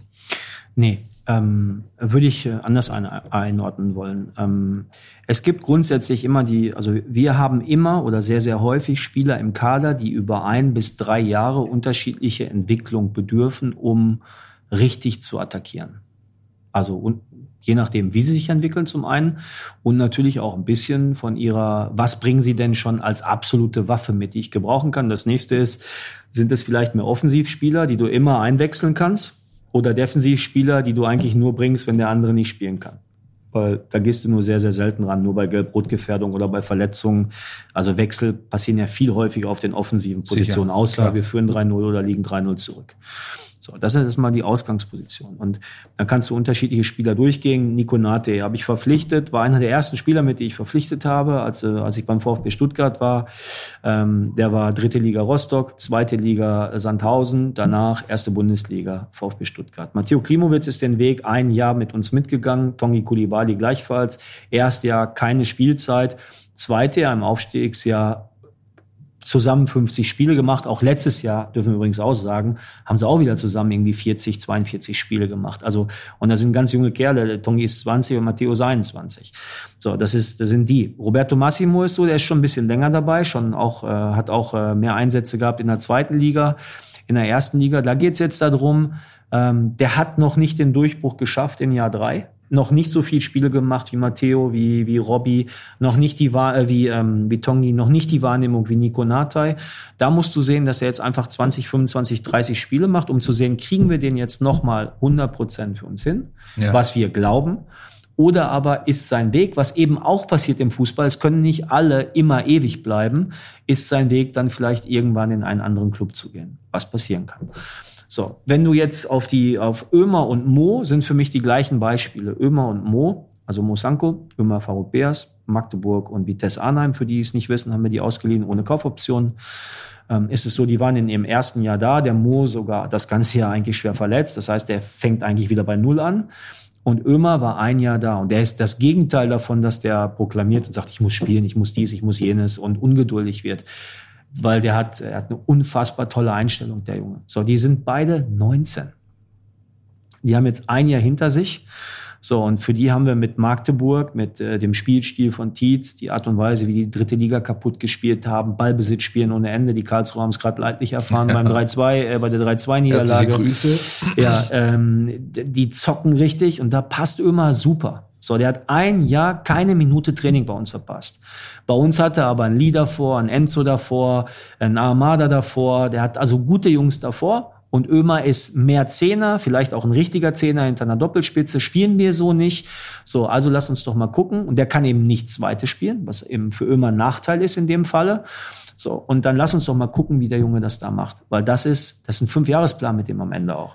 Das ist, das ist Ömer. Jetzt nehmen wir Mo. Mo ist ein Jahr verletzt gewesen. Hätte Mo sich nicht verletzt, sag ich, hätte er letztes Jahr wahrscheinlich 10, 15 Spiele gemacht. Hat er sich aber. Und das war eine Verletzung, die auch ihrer Zeit bedarf, richtig wiederzukommen. Und dann kommt Vitesse Arnheim mit einem Top-Trainer, Top-Sportdirektor, die in der Regel Platz 5, 6 sind. Auch das ist nur eine Win-Win-Situation. Und dann sind die aber beide, selbst wenn die aus dem Jahr wiederkommen, erst im Jahr zwei und gerade 20. Vielleicht kurze Nachfrage zu ähm, Mo Sanko an der Stelle. Diese schwere Geschichte gegen Fürth ist jetzt fast ein Jahr her. Wie hast du ähm, ihn wahrgenommen in diesen letzten fast 365 Tagen? Äh, und, und wie siehst du ihn? Wie, wie stellst du dir idealerweise seine Entwicklung jetzt während der Leihe vor? Also erstmal unfassbarer Charakter, eine wahnsinnige Einstellung äh, dazu, zurückzukommen und so stark wie möglich zurückzukommen, mit einer wirklich großartigen Arbeitsintensität und Moral dahinter. So, wir haben gesehen und sind der Meinung, dass der Schritt jetzt Bundesliga zu spielen nach der Verletzung äh, einen Takten zu groß ist und es keinen großen Sinn ergibt, jetzt um drei, vier, fünf, sechs Einsätze in dieser Mannschaft zu kämpfen, sondern für Mo ergibt es Sinn und da glauben wir fest dran, so viele Spiele wie möglich für Vitesse zu machen und äh, mit einer klaren Stammspielerperspektive. So, und dann ist die Frage doch ganz klar beantwortet. finde ich. Ähm, weil da ist zwar unsere Regionalligamannschaft gut für die Jungs, wenn die jung sind, aber für ihn halt, um äh, wieder sich an das alte Niveau heranzuspielen und darüber hinaus einen Schritt weiterzukommen, um direkt mehr Einsätze bei uns zu spielen, ist einfach Vitesse eine überragende äh, Option für uns alle. Jetzt habt ihr vier Spiele draußen, zumindest aktuell. Letztes Jahr waren es neun. Ähm, das ist jetzt nicht der, der, sag ich mal, die, die Kategorie Atalanta Bergamo. Bei denen habe ich gestern äh, mit Erstaunen gelesen. Die haben aktuell durch ihre Leihreköre 58 äh, Spieler im Kader. Ja? Und äh, das Lone Army Thema kennen wir alle. Ähm, zweigeteilte Frage. A, inwieweit gehört es dann schon auch, Hand aufs Herz tatsächlich, äh, bitte äh, zum Geschäftsmodell des VfB Stuttgart? Sag ich mal, äh, jung, günstig äh, zu kaufen, um dann eben durch Laien, beispielsweise entweder Wertsteigerung oder durch Leihgebühreneinnahmen zu generieren. Und zweitens, wir haben noch ähm, Spieler im Kader, den ihr weiter verkleinern wollt, die wahrscheinlich keine Rolle spielen werden. Toni Adonis, äh, Maxim Avuja, ähm, Phil Clement, äh, Alu Kohl, Matteo hast du vorher selber angesprochen, Klimowitz. Äh, was passiert noch? Was, mit was können man noch rechnen? Du bist ja eigentlich in einer Transferphase, die ungewöhnlich ist für dich. Normalerweise hast du deine Hausaufgaben früh erledigt oder gern früh erledigt. Dieses Jahr war das aus diversen äh, Gründen wahrscheinlich nicht möglich. Was passiert noch? Doch, wir haben viele Hausaufgaben früh ja, erledigt. Ja, aber aber wir müssen leider noch gucken, was passiert hinten raus. So, ja, sagen, sagen wir es mal so. Ähm, nein, das ist also Alu und Thomas sind äh, Thomas Castanares in seinem ersten Jahr. Der trainiert mit uns mit. Ja. Ähm, der hat es gut gemacht bis hierhin. Aber der wird sicherlich A, eine Delle bekommen und B, sollten wir nicht den Fehler machen, zu glauben, dass er derjenige ist, der, wenn Sascha Kalajdzic nicht spielt, unser Zentrumstürmer richtig, nächstes ja. Jahr sein soll. Weil ich glaube, da sollten wir alle so schlau sein, ähm, dass das vielleicht ein Jahr zu früh ist und wir besser vorbereiten sollten.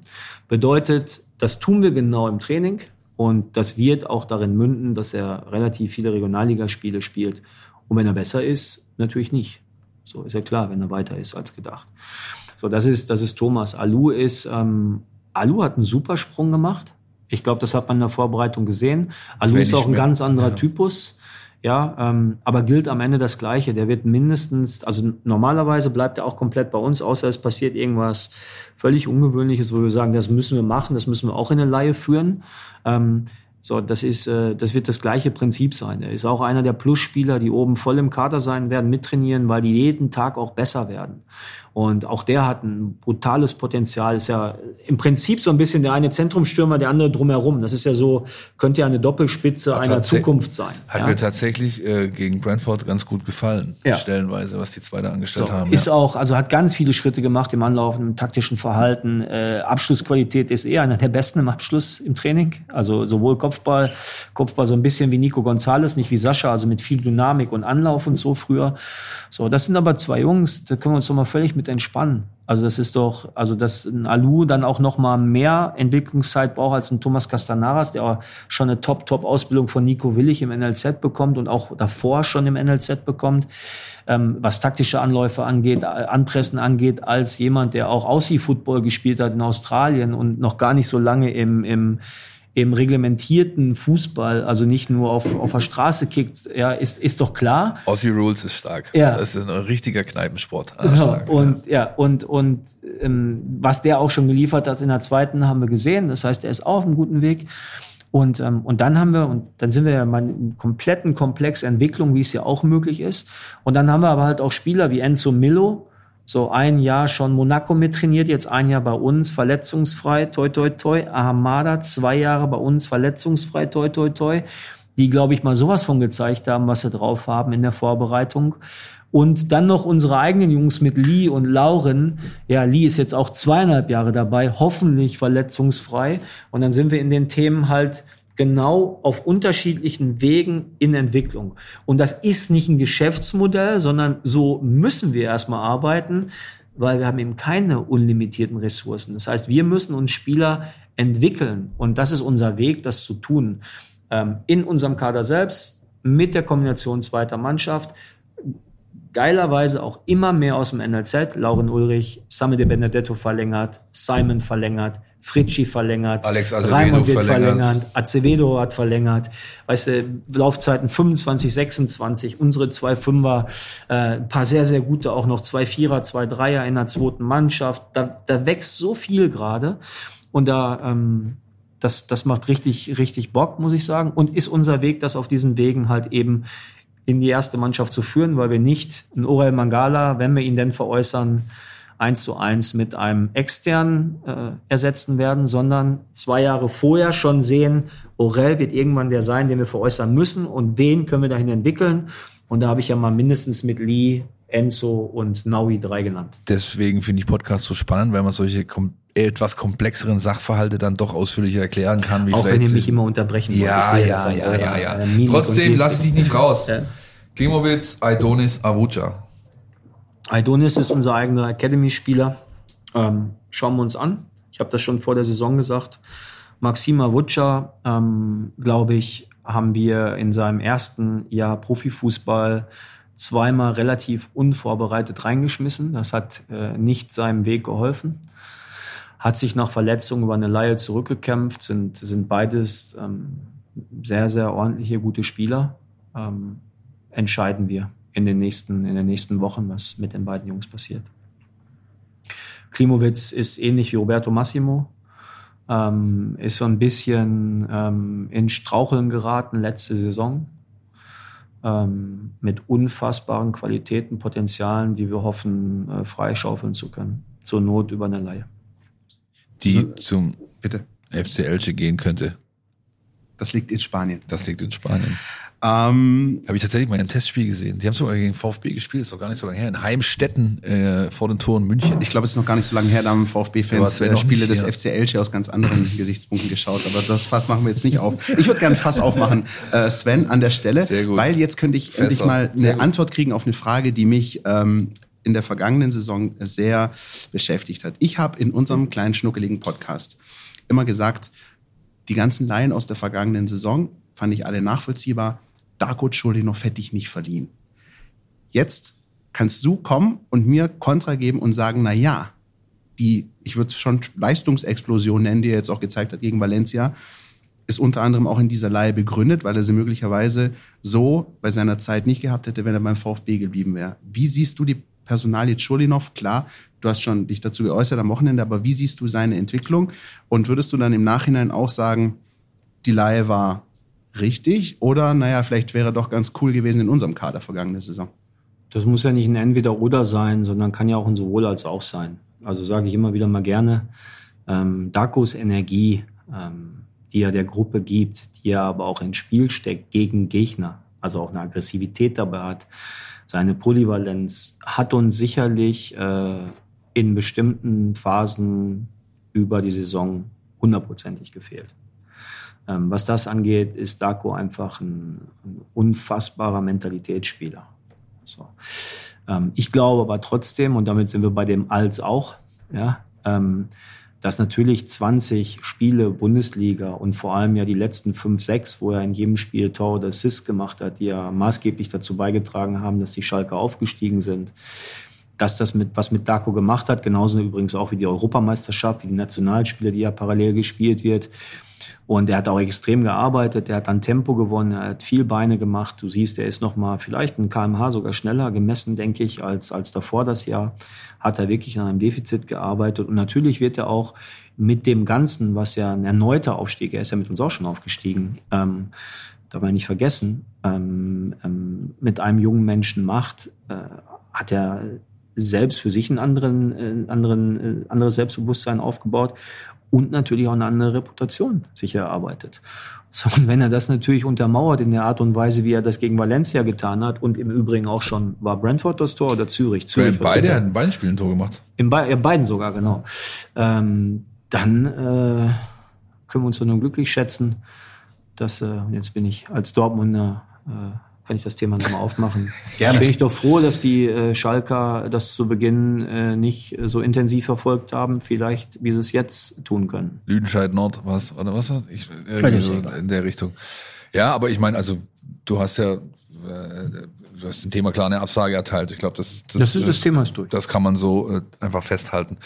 Ähm, was noch offen ist, wir nehmen Mittwochmittag auf, äh, ist das Thema Aurel. Er ist schon in, auf der Insel. Er macht, äh, er ist, er ist schon dort. Ja. Er macht ja. Medical, aber er ist, äh, weil der Owner ähm, in Athen lebt, machen die ein Medical in Athen. Okay, das ist, ähm, möchte der zuschauen, oder? Ich meine, er hat doch sicherlich medizinisch, also Experten, die sowas durchführen können. Nein, ich denke, es geht auch um ein persönliches Treffen mit dem. Okay, mit dem, okay, mit dem verständlich. Ähm, du hast vorhin schon gesagt, wir werden, in, wir werden quasi das sollte er gehen, auffangen aus der Gruppe. Ja. Äh, Naui ist äh, genannt worden, Lee Eckloff ist genannt worden, der in einer starken Verfassung meiner Ansicht nach ist die letzten Wochen. Ähm, Enzo ebenfalls ein Kandidat. Nico ähm, Nate. Nico Nate, genau. So, damit haben wir eigentlich für alle in der Regel drei zentralen Mittelfeldpositionen Spieler ja. genannt. Ähm, wir haben teilweise in der Rückrunde gespielt mit äh, Karasor, Endo und Fürich und hätten als Herausforderer Nate, Armada, Milo, äh, Eckloff, um nur einige zu nennen. Ja. Also ich finde, das ist genau das, was uns auszeichnet. Ich glaube, dass ähm, alle, die genannt, die ich genannt habe, Nico, ähm, Lee, ja, brauchst ja nicht wiederholen, Enzo, ja, ja, ja, Naui etc., haben, haben wirklich richtig auf sich aufmerksam gemacht. Und ich finde, es wäre ein extrem falsches Zeichen, jetzt zu sagen, pass mal auf, Männer, ja. äh, wir gucken uns das ja, jetzt ja. nicht an mit euch, weil dann kille ich äh, Perspektive und äh, gekillte Perspektive bedeutet äh, in der Regel, ähm, man vertraut nicht auf mich, das wird Körner kosten und ich finde, also insbesondere Naui mit seinem Spiel erneut gegen Valencia hat das vorher schon gegen Zürich unfassbar gemacht und gegen Brentford. Jetzt da vielleicht sogar kommt ja dann immer der Ruf, ja, wir brauchen einen erfahrenen Sechser. Oder ja, genau, was, ein, ein ähm, Drecksau und äh, Führungsspieler und so weiter. Brauchen ähm, nicht. Stimmt, stimmen die, die Zahlen, die wir geschrieben haben, die aber auch sonst kursieren, äh, bezüglich Ablöse, Weiterverkaufsbeteiligung? Ich weiß nicht, was ihr geschrieben habt.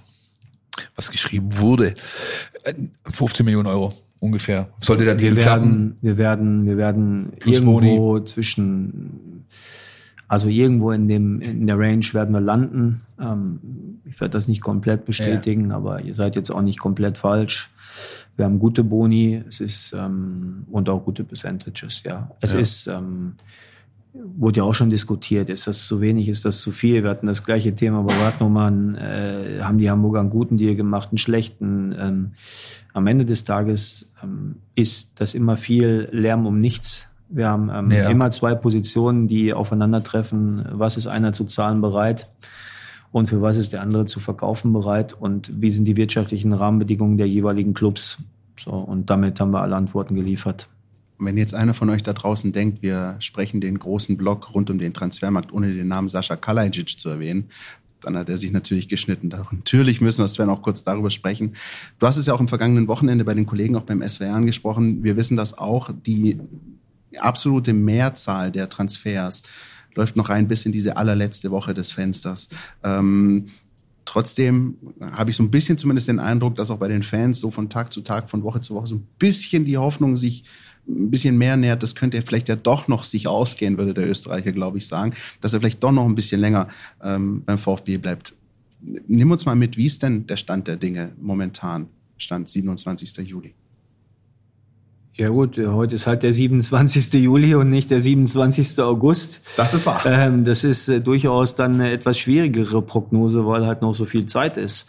Ähm, ich glaube, da ist ja schon viel geschrieben, auch sehr, sehr viel von uns gesagt worden, von allen gesagt worden. Ganz grundsätzlich ist es, ähm, ist es so sehr respektvoller Umgang mit der Situation von allen Seiten. Eine, eine, natürlich ähm, eine gewisse ähm, Eruierung der Möglichkeiten für Sascha beraterseitig, was auf diesem Markt passiert, im Stürmermarkt. Bei einem Jahr Vertragslaufzeit auch in einer Konstellation, wie wir sagen, ja, das müssen wir uns ja auch dann eh anhören, weil unser Leverage halt nur noch ein anderes ist, als wenn du noch zwei oder drei Jahre Vertrag hast. Ähm, aber das eben in einer Art und Weise, in einem Miteinander, dass ähm, man sich da tatsächlich, ob das jetzt draußen einer gut findet oder nicht, relativ entspannt mit umgehen kann. Ähm, und das ja auch immer vor dem Hintergrund, dass wir schon auch und Sascha auch sehr klar gesagt hat, auch natürlich, wenn die wirtschaftlichen Rahmenbedingungen für ihn für ein weiteres Jahr stimmen, da gibt schon noch dann was zu besprechen. Ähm, das ist ja auch das, was wir auch relativ klar auch als Botschaft dann verstanden haben, als dann sich auch Sascha Empacher und Sascha geäußert haben dazu, ähm, auch mit der Möglichkeit zu verlängern. So, für uns ist aber auch klar, wir müssen unsere Hausaufgaben da definitiv so oder so machen. Also entweder äh, als Ersatz, aber auch, und auch Sascha fällt ja jetzt wahrscheinlich für, nur für Dresden aus mit einer leichten Bänderverletzung, die er sich ja gegen Valencia zugezogen hat. Das ist doch nicht nur der Kreislauf. Nein, da ja, aber das hat, es ist dann angeschwollen. Also ich weiß jetzt nicht, was das, was zuerst da war. Also ich glaube nicht, dass er jetzt im, jetzt schon auch in der Situation was passiert ja. war, aber er ist raus. Er hat es nicht wegen Schmerz im Knöchel rausgegangen, aber ist so Nacht vollgelaufen. Haben wir alle schon mal gehabt dass es nicht im Spiel hundertprozentig merkst. Vollgelaufen bin ich auch schon ein paar Mal, das stimmt. Ja, das, äh, das wollen wir jetzt, nicht, das das wollen wir jetzt nicht näher wissen, aber um auf Sascha zurückzukommen, also grundsätzlich, wenn wir nicht verkaufen, glaube ich, gibt es auch eine gute Chance, ihn zu verlängern. Ja. Und wir bereiten uns aber auch darauf vor, ähm, auch äh, in Bezug, weil wir auch über Castanaras gesprochen haben, schon auch ähm, noch eventuell auch ein Backup äh, für den Fall, dass wenn Orell eben ginge, nicht vielleicht da eins zu eins zu ersetzen, aber eventuell halt auch ein Backup ähm, hinter Sascha zu packen, weil da sind wir eigentlich ganz gut mitgefahren mit der Konstellation Kalajdzic, Amadi und dahinter die Jungen. Und, äh, und jetzt sollten wir dann schon auch vielleicht darüber nachdenken, ob da vielleicht noch ein Herausforderer hintergepackt ich glaub, wird. Ich glaube, die Konsequenz, wenn du das nicht machen würdest, würde ja bedeuten, sag ich, relativ massiv in Sachen Spielstil, Spielstil einzugreifen, oder? Wenn, also wenn du ja, nicht du die klassische Neun hast, so eine spielstarke Neun auch. Und basierend auf dem, was dein Kader hergibt, musst du eigentlich, äh, Basketball sagt man Small Ball, also mit, mit, mit der eher kleineren, spritzigeren, aber zwei Sturmoffensive eigentlich ja, antreten. Also ihr könnt euch aber auch vorstellen, dass jetzt wir nicht die einzigen sind, die einen relativ spielstarken Neuner für kleines Geld richtig. suchen. Ähm, und äh, sei auch mal dahingestellt, wie viele es gibt, aber du kennst mich auch. Giannis Giacomakis, Celtic FC, 27 Jahre alt, 4 Millionen Marktwert, letzte Saison 18 Buden gemacht und wehe, du nimmst mir den weg, dann kann ich nie wieder nach Schottland fahren. ah, gut. Ja. Ja, vier Millionen Marktwert ist schon viel für uns, ja. way, zumal sie ja nicht für vier verticken werden. Aber Natürlich. egal. Ähm, was ich, du hast recht. Also es ist, das ist eben die zweite Möglichkeit, ähm, zu sagen, okay, du spielst dann eben mit Thiago Thomas und zum Beispiel Silas vorne ja. und löst den Wingback anders auf der linken Seite. Ähm, und das sollte auch so sein, weil es ist ja schon auch eins unserer Learnings, dass wir sagen, wir wollen Kader relativ eng halten. Ähm, das ist auch der Grund, warum wir sagen, ähm, wenn wir Orel verkaufen oder wenn das heute über die Bühne gehen sollte, dass wir nicht ersetzen. Und dann muss man halt sagen, okay, wir haben viele Positionen doppelt besetzt, auch äh, in der Polyvalenz doppelt besetzt. Ähm, aber so den Zentrumstürmer, wenn Sascha ausfällt, den haben wir halt nicht. So und da müssen wir einfach äh, schauen, ob wir da noch aktiv werden wollen oder aber wir auch fein damit sind, ob wir dann eben ähm, ähm ich habe dich jetzt gerade schon so verstanden, dass ihr aktiv werden werdet. Wenn es passt und das ist ja schon mit unserem Portemonnaie schon auch nicht so einfach. Das schon auch eine gute Lösung. Ja. Und dann sage ich auch, bevor das eine Halblösung ist, ja, jetzt keinem hilft, dann spielen wir halt auch lieber mit zwei Flinken ja. als, äh, als mit einem Tower. So, Sportdirektor Sven Mislintat schenkt sich ein Wasserchen ein und wir gehen kurz in die Werbung. Kannst du das hören? Endlich ist die Bundesliga wieder am Start. Ich bin Christian, du kennst mich aus dem Mein VfB Podcast Podcaststadt und ich freue mich riesig. Tauche ein in die Welt deines Lieblingsvereins, den VfB Stuttgart. Mit dem Mein VfB Plus Abo bleibst du die ganze Bundesliga-Saison auf Ballhöhe. Erhalte Zugriff auf das Matchcenter, Live-Ticker, multimediale Inhalte und vieles mehr. Jetzt die Mein VfB App herunterladen und das Abo vier Wochen kostenlos testen. Verfügbar im Apple App Store und im Google Play Store. So, da sind wir wieder und sprechen äh, natürlich noch ein bisschen an der Stelle über das, was jetzt ansteht am kommenden Freitag, aber blicken noch ein bisschen zurück auf diesen Test gegen Valencia, weil den wollen wir nicht ganz unerwähnt lassen, Sven. Ähm, Philipp hat dankenswerterweise gearbeitet, so konnte ich mit meiner Familie ins Stadion gehen und mir das Ding als äh, Private Paula angucken. Ähm, und wir alle, also sprich mein Bruder, dessen Freundin, meine Mama waren schon sehr angetan äh, von diesem Spiel. Ähm, und vielleicht anknüpfend an das, was du jetzt gerade vor unserer Pause erzählt hast, ähm, nämlich ähm, auch die Möglichkeiten, die man beispielsweise mit Silas hat, die man mit Darko hat, äh, die man auch mit einem Chris Führig hat, den ich äh, auch stark fand in diesem Spiel und generell auch in der, in der Vorbereitung. Ähm, ist das so ein bisschen die Lehre auch aus dieser Vorbereitung, aus diesem Test gegen Valencia, dass der VfB auf dem Weg ist, deutlich unberechenbarer zu werden für seine Gegner? Ist das möglicherweise auch ein wichtiges Ziel? Ja klar, ist von Beginn an. Also wir haben mehrere Ziele gesetzt. Das eine ist athletisch, das zweite ist auch wieder in, in unseren Fußball zu kommen, ähm, auch ins höhere Anlaufen zu kommen und vielleicht auch ins schnellere Umschaltspiel zu kommen. Aber das ist natürlich auch klar, dass du dann die Jungs wie Chris und Silas vor allem ähm, auch, auch maximal fit brauchst. So, und das war eben halt letztes Jahr nicht gegeben. Ich meine, viele unserer Umschalttore hatten eben halt auch mit Silas zu tun im ersten Bundesliga-Jahr, wo wir Neunter geworden sind. Und das ist einfach eine Maschine, wenn wir den ins Rennen kriegen und in eine, in eine volle Fitness, dann ist der Junge einfach auch top. Und dann geht's halt auch darum, äh, Varianten, Varianz zu haben. Ist völlig richtig glaube, dass, ähm, dass wir im, im Allgemeinen eine sehr gute Struktur hatten, dass man gesehen hat, woran Rino gearbeitet hat, dass es in dem Spiel wirklich gut funktioniert hat. Und, ähm, und es wird nicht in jedem Spiel so funktionieren. Und die waren auch müde, aber wir haben auch harte Einheiten gehabt. Aber äh, wir sind auch eine Woche weiter und haben es auch klar gesagt, äh, Dynamo Dresden ist komplett was anderes, wird ein ganz anderes Spiel, ganz anderer Boden, äh, ganz andere Herangehensweise extrem aggressive Stimmung. So, da müssen wir halt bereit sein. Ich, ich fand tatsächlich am eindrucksvollsten von dem Valencia-Testspiel, dass du 48 Stunden davor zwei Kontaktverletzungen aus dem Training äh, dir ziehst. Weil das ist für mich ein starkes Indiz dafür, dass es dann noch richtig hoch herging und vor so einer Generalprobe sich nicht äh, hängen gelassen wurde, weil es eben halt auch noch vielleicht auf der einen oder anderen Position um Plätze geht. Sehe ich es falsch oder ist das, ist eine richtige Interpretation? Nein, wobei Intensität im Training, also, also die, auch wirklich die ganze äh, ja, Vorbereitung hoch war, war schon die ganze Zeit so und äh, auch in vielen Phasen äh, letztes Jahr wichtig war, dass wir auch die Umfänge steigern, weil darüber äh, kriegst du halt eben beides. Und letztes Jahr war halt kürzer intensiv und dieses Jahr ist es länger und intensiv. So. Und ich glaube, auch das hat man gesehen, dass die Mannschaft auch deutlich mehr Körner hat in dem Spiel. Jetzt gilt es aber auch da, gar nicht nachzulassen, sondern da auch weiterzugehen, über, über, die, äh, über die Punkte weiterzugehen, komplett ähm, sich jetzt nicht zurückzulehnen, sondern zu sehen, hey, das ist eben gut. Und die zwei, drei Kontaktverletzungen, die wir hatten letztes Jahr, hatten wir viel, viel mehr, wenn wir ehrlich sind. Ja. Ähm, die gehören auch dazu und die haben auch alle Clubs, die eine etwas härtere Vorbereitung äh, machen, haben die auch am Ende des Tages. Und das wird uns aber eine ganz andere Basis geben, ähm, wenn wir jetzt nicht äh, zurücknehmen für die komplette Saison. Ich lasse mal bei allem Respekt SV Böblingen und Wien Wiesbaden mal außen vor. Also jetzt ich nehme mal diesen, diesen Moment tut mir leid, Philipp.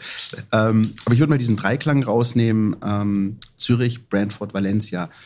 Da haben Philipp und ich in der vergangenen Woche darüber gesprochen. Ähm, da kannst du das bestätigen oder widerlegen dass da ja schon drei Gegner auch mit drei verschiedenen Mentalitäten so auch auf dem Platz stand. Vielleicht auch so ein bisschen ein kleiner Querschnitt dessen, jetzt nicht spielerisch, aber vielleicht ähm, von der Mentalität her, was euch eben auch in der Bundesliga da erwartet. Ähm, haben wir uns da was ausgedacht oder ist da schon noch was dran? Nee, das passt. Also es ist jetzt nicht immer bewusst so gewählt. Also wir wussten natürlich schon ein bisschen Spielstile einzuordnen. Ähm, du hast sie auch alle in unterschiedlichen Phasen erreicht. Also Zürich hast du schon auf dem Peak äh, erreicht, weil die schon danach die, die internationalen Quali-Spiele hatten und Meisterschaft. Ähm, also die waren tatsächlich eher zwei, drei Wochen weiter als wir zu dem Zeitpunkt. Brentford auf ähnlichem Status quo, aber eine Mannschaft, die extrem gutes Raumverhalten hat, brutal stark im Umschaltspiel ist. Ähm, hat mir sehr gefallen, wie wir darauf reagiert haben. Zürich hat mitgezockt, ja, haben, wir wollten viel Ball haben.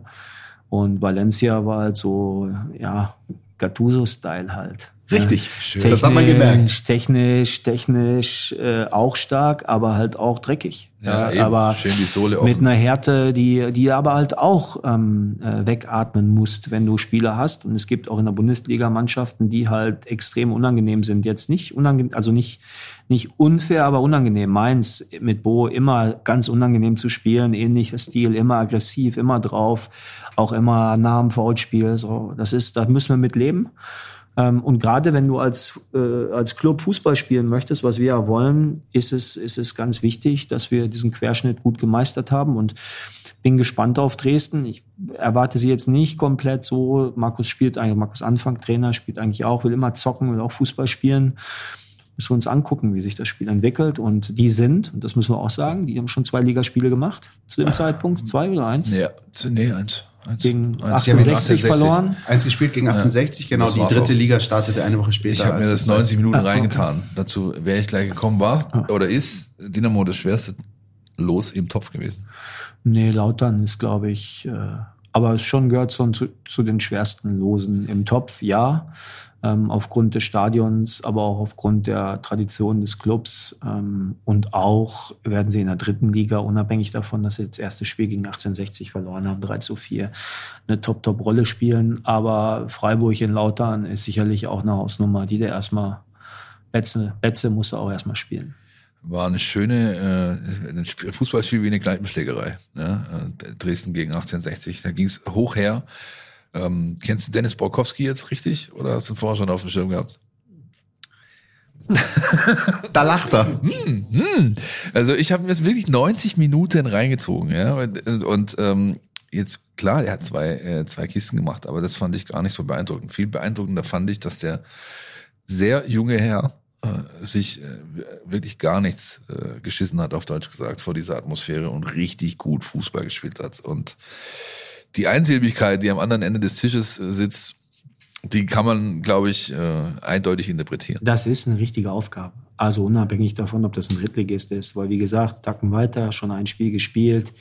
Ähm, wir freuen uns da trotzdem drauf, weil ganz ehrlich, darum geht's ja auch. Also es ist schon, ähm, das sind schon die Spiele, die auch Bock machen trotzdem. Also einfach auch hinfahren, das komplett schnuppern, auch wenn es eine gewisse Grundaggressivität gäbe, das einfach akzeptieren und auch cool finden und dagegen arbeiten. Und ähm, guter Test für Leipzig, aber leider keiner, äh, den man äh, wieder gut machen kann. Also deswegen äh, ist so erste Pokalrunde, da gibt es keine zweite Chance für. Wenn wir hier im Doppelpass müssten wir zahlen wahrscheinlich. Äh, also Vollgas, wir wollen alles dran setzen, äh, Runde 2 zu erreichen. Ist doch ganz klar. Und dass Dynamo in diesem Kalenderjahr, ich, ich betone in diesem Kalenderjahr, noch kein Spiel gewonnen hat, ähm, blendet man aus? Interessiert einen in dem Fall überhaupt nicht oder egal? Nein, null. Null. Die Mannschaft, die, äh, glaube ich, bis auf das Pokal, äh, bis auf das erste Meisterschaftsspiel äh, jetzt gegen 60 in der zweiten Bundesliga gespielt, da war eine ganz andere, anderer Trainer, ganz andere Voraussetzungen, völliges Underdog-Spiel für sie, einfach als Drittligist, nicht vom Namen des Clubs her. Ähm, das sind so Voraussetzungen, die sind nicht so, nicht so lustig. So, die bedeuten, ähm, die bedeuten schon, als Favorit da reinzugehen, dementsprechend auch den Druck gewinnen zu müssen, zu haben. So, und dann gucken wir mal, dass wir es vernünftig äh, in Bahnen lenken, die uns eben jubeln lassen am Ende. Aber nochmal, 90 bis 120 bis eventuelles Elfmeterschießen, das ist, äh, das wird knallharte Arbeit da, 100 Pro. Würdet ihr im Zweifel euer ausgegebenes Saisonziel vom Ausgang des Spiels beeinflussen lassen? Ich meine, Nein, unser Saisonziel ist Klassenerhalt. ja. Es ist völlig fahrlässig zu glauben, dass in dieser Bundesliga, ähm, ich, ich würde mal fast sagen, von Platz 8 an wahrscheinlich, vielleicht Pla- Platz 7 oder Platz 9, spielen alle gegen den Abstieg. Guckt euch die Namen an, guckt euch die Budgets an. Da ist jetzt keiner im Budget so weit weg, dass er sagen kann, ich muss die anderen hinter mir lassen. Das ist ähm, einzige, vielleicht noch kleinere Budget in der Liga ist, ist VfL Bochum. So, die aber eine herausragende Saison gespielt haben. Und sie haben den Ähm, Goat jetzt. Ne? Und Philipp ähm, Förster. ja, äh, auch. Und ähm, ich, aber auch eine unfassbare Atmosphäre äh, in, an der Kastropper Straße. Ähm, in diesem Jahr gibt es, äh, man ist ja nicht Favorit auf den Abstieg, aber es gibt keine, keine Kandidaten, die man heute voraussagen könnte. So, da geht es um Flow, da geht es darum, in die Saison zu starten, da geht es darum, von Verletzungen frei zu bleiben. Ähm, das sind ganz wichtige Themen und, ähm, und cool zu bleiben. Also das haben wir ja Gott sei Dank letztes Jahr geschafft und wird uns auch helfen in dieser Saison. Aber das ist, äh, es gibt keine, es gibt keine Voraussagen dazu.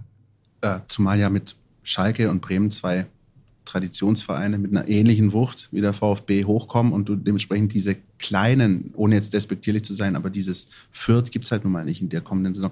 Wie wichtig ist dann ähm, für euch dann auch schon direkt im Saisonauftakt. Also Schalke, Bremen kommen auch recht früh. Bremen, glaube ich, so am zweiten Spieltag schon. Das ist auch so, wollte ich, wollte ich eben auch fragen, Ja. Flow und Start. Ich meine, Genau. du hast jetzt halt auch durch die WM-Pause eine völlig andere Situation, die gab es so nicht. Also ist es doch schon, muss doch Ziel sein, sich bis Anfang Mitte November, wann stoppen sie, glaube ich, ich hab's vergessen, aber dir, ein Poster, äh, dir ein Polster zu, zu erarbeiten. Gerade wenn du halt, wenn du halt. Du willst ja als VfB Stuttgart kein Polster erarbeiten. ja, aber an, Also, angesichts des Spielplanes, ich meine, man könnte ja argumentieren, das wären schon Gelegenheiten da.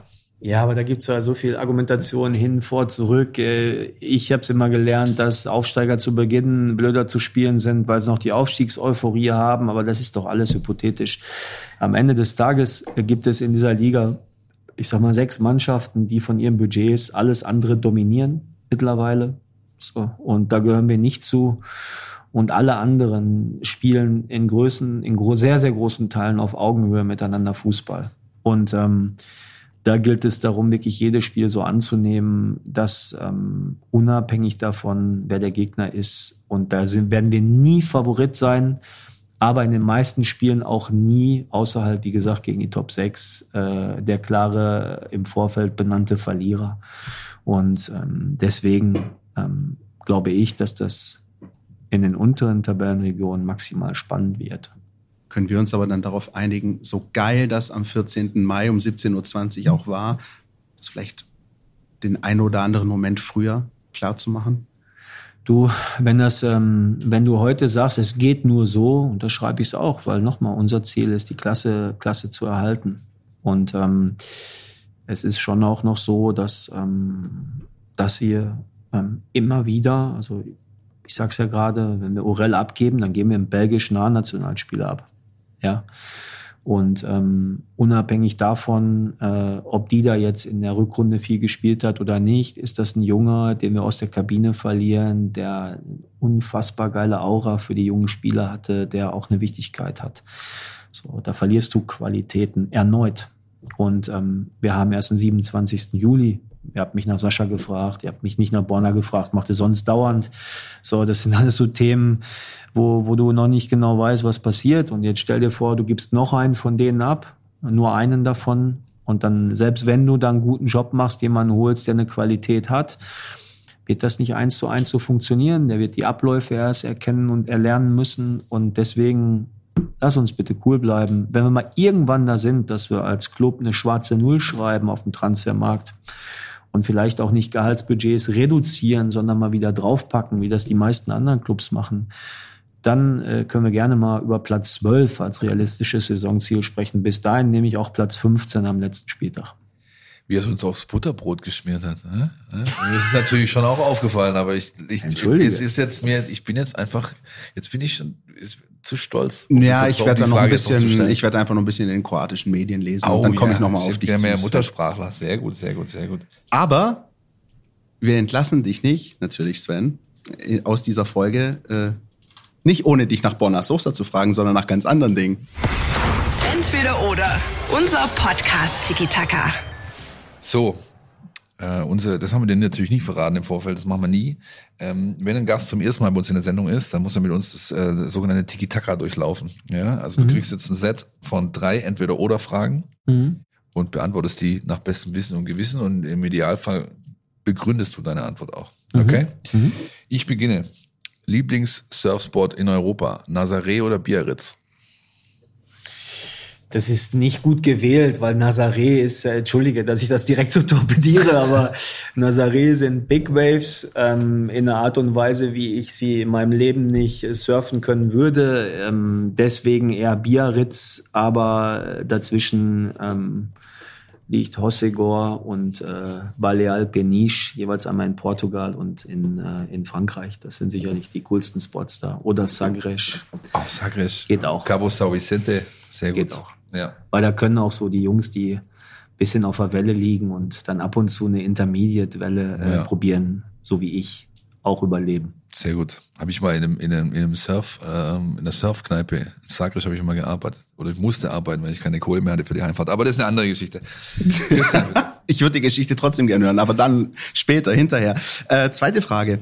Ähm, wenn du blickend auf deine Karriere als, als Sportdirektor ähm, einen Transfer wiederholen könntest, Wäre das Kagawa oder Dembele? Du sagst immer, das sind beides deine, deine besten Transfers äh, in deiner Karriere. Wenn du einen nochmal tätigen könntest, welcher wär's? Ja, wenn ich jetzt für den VfB Stuttgart wählen müsste zwischen Kagawa und Dembele, würde ich ganz klar Dembele nehmen, weil er einfach nochmal also Usman ist einfach der talentierteste Fußballer, den es so gibt. Und wer das nicht glaubt, muss einfach nur gestern die beiden Tore gegen Juventus angucken oder wenn es gesendet wird, dann vorgestern. Dann weiß er, was ich meine. Ja, aber es ist ja, also ist ja irgendwo eine, vielleicht auch eine, ein Stück weit stilistische Frage. Ja? Man, Dembele, klar, ist, ist hochbegabt gewesen, aber er hat halt eine unfassbare Marktsteigerung hingelegt, hat sehr viel eingebracht. Kagawa hat auch im Vergleich eine hohe Marktsteigerung äh, eingebracht und, und einen Weiterverkaufswert, aber er hat viel mehr Einfluss auf das Spiel von Dortmund genommen und den Spielstil der Mannschaft verändert. So habe ich zumindest wahrgenommen. Mm, also Shinji, also nochmal, wir wollen ja nicht über Shinjis Qualitäten als, als Fußballer und innerhalb der Gruppe sprechen. Der war ganz, ganz wichtiger Spieler für uns. Aber äh, Usman ist am Ende ein Ballon d'Or-Spieler. Also er kann Ballon d'Or gewinnen und das konnte Shinji nicht. Und äh, da geht's jetzt in dem einen Jahr, wo Usman da war, war der absolute Unterschiedsspieler für Borussia Dortmund. Ich glaube, er hat von den meisten Toren von Ober hat er die Dinge aufgelegt. Er hat fast 40 Scorer gemacht. Der war der entscheidende Spieler in, im Halbfinale in Bayern. Der hat einfach alleine entschieden, dass er das Ding dreht, hat's gedreht und im Endspiel genau das Gleiche. Also ähm, wenn Usman länger in Dortmund geblieben wäre, äh, glaube ich schon, dass der auch da noch weiter seinen Stempel dem Ganzen aufgesetzt hätte. Und den Abschluss aus der Kategorie Kulinarik Ich gerade sagen, Christian. bietet Philipp. Meisel. Eieieiei. Bier aus der Heimat. Däne oder Hülsmann? Wie aus Däne oder Hülsmann? Däne oder Hülsmann? Ich habe natürlich geschaut, äh, was für Brauereien da oben äh, ähm, aus deiner Ecke kommen, oder aus dem Ort sogar. Also, äh, und das Aus sind, Dortmund, Däne, du fragst bei Dortmunder Bieren zuerst nach Däne oder Hülsmann? ja. Ja, Doch, das andere doch. ist ja zu. Das das, Un- Union und so ist das, das ist doch zu ei, ei, ei. Ich bitte dich. Äh, nee, äh, weder noch. Dann das Dortmunder Bergmannbier, DBB. Also Ja. ich bin sehr, sehr gut in Entweder-Oder-Fragen, habt ihr gemerkt. Ja. Bergmann Schenke ist aber auch, also wer mal nach Dortmund geht, Direkt neben der Warsteiner Music Hall, die von den Fanta Viers betrieben wird, übrigens, Ja. oder die teilweise, Ja. ja. Sehr, sehr geile äh, Konzert-Location. Wie sich der Kreis schließt. Mit Fanta 4 angefangen, mit Fanta 4 aufgehört. Ähm, lieber Sven, es war uns ein inneres Blumenpflücken. Vielen Ja. Dank, dass du dir die Zeit genommen hast, ähm, uns diese rund 90 Minuten durchzureiten durch fast alle Themen, die die VfB-Fans bewegen. Wir hoffen, euch da draußen hat es auch gefallen. Ich werde ihn jetzt nach Ende der Aufnahme fragen, wie schwer es ihm gefallen ist, zwei Stunden fast das Handy auszulassen oder die beiden in dieser Phase des Transferfensters. Ich danke auch, hat großen Spaß gemacht. Danke gleichfalls. War mir eine Freude. Wir hören uns nächste Woche wieder. Podcast statt. Der Mein VfB Podcast von Stuttgarter Nachrichten und Stuttgarter Zeitung.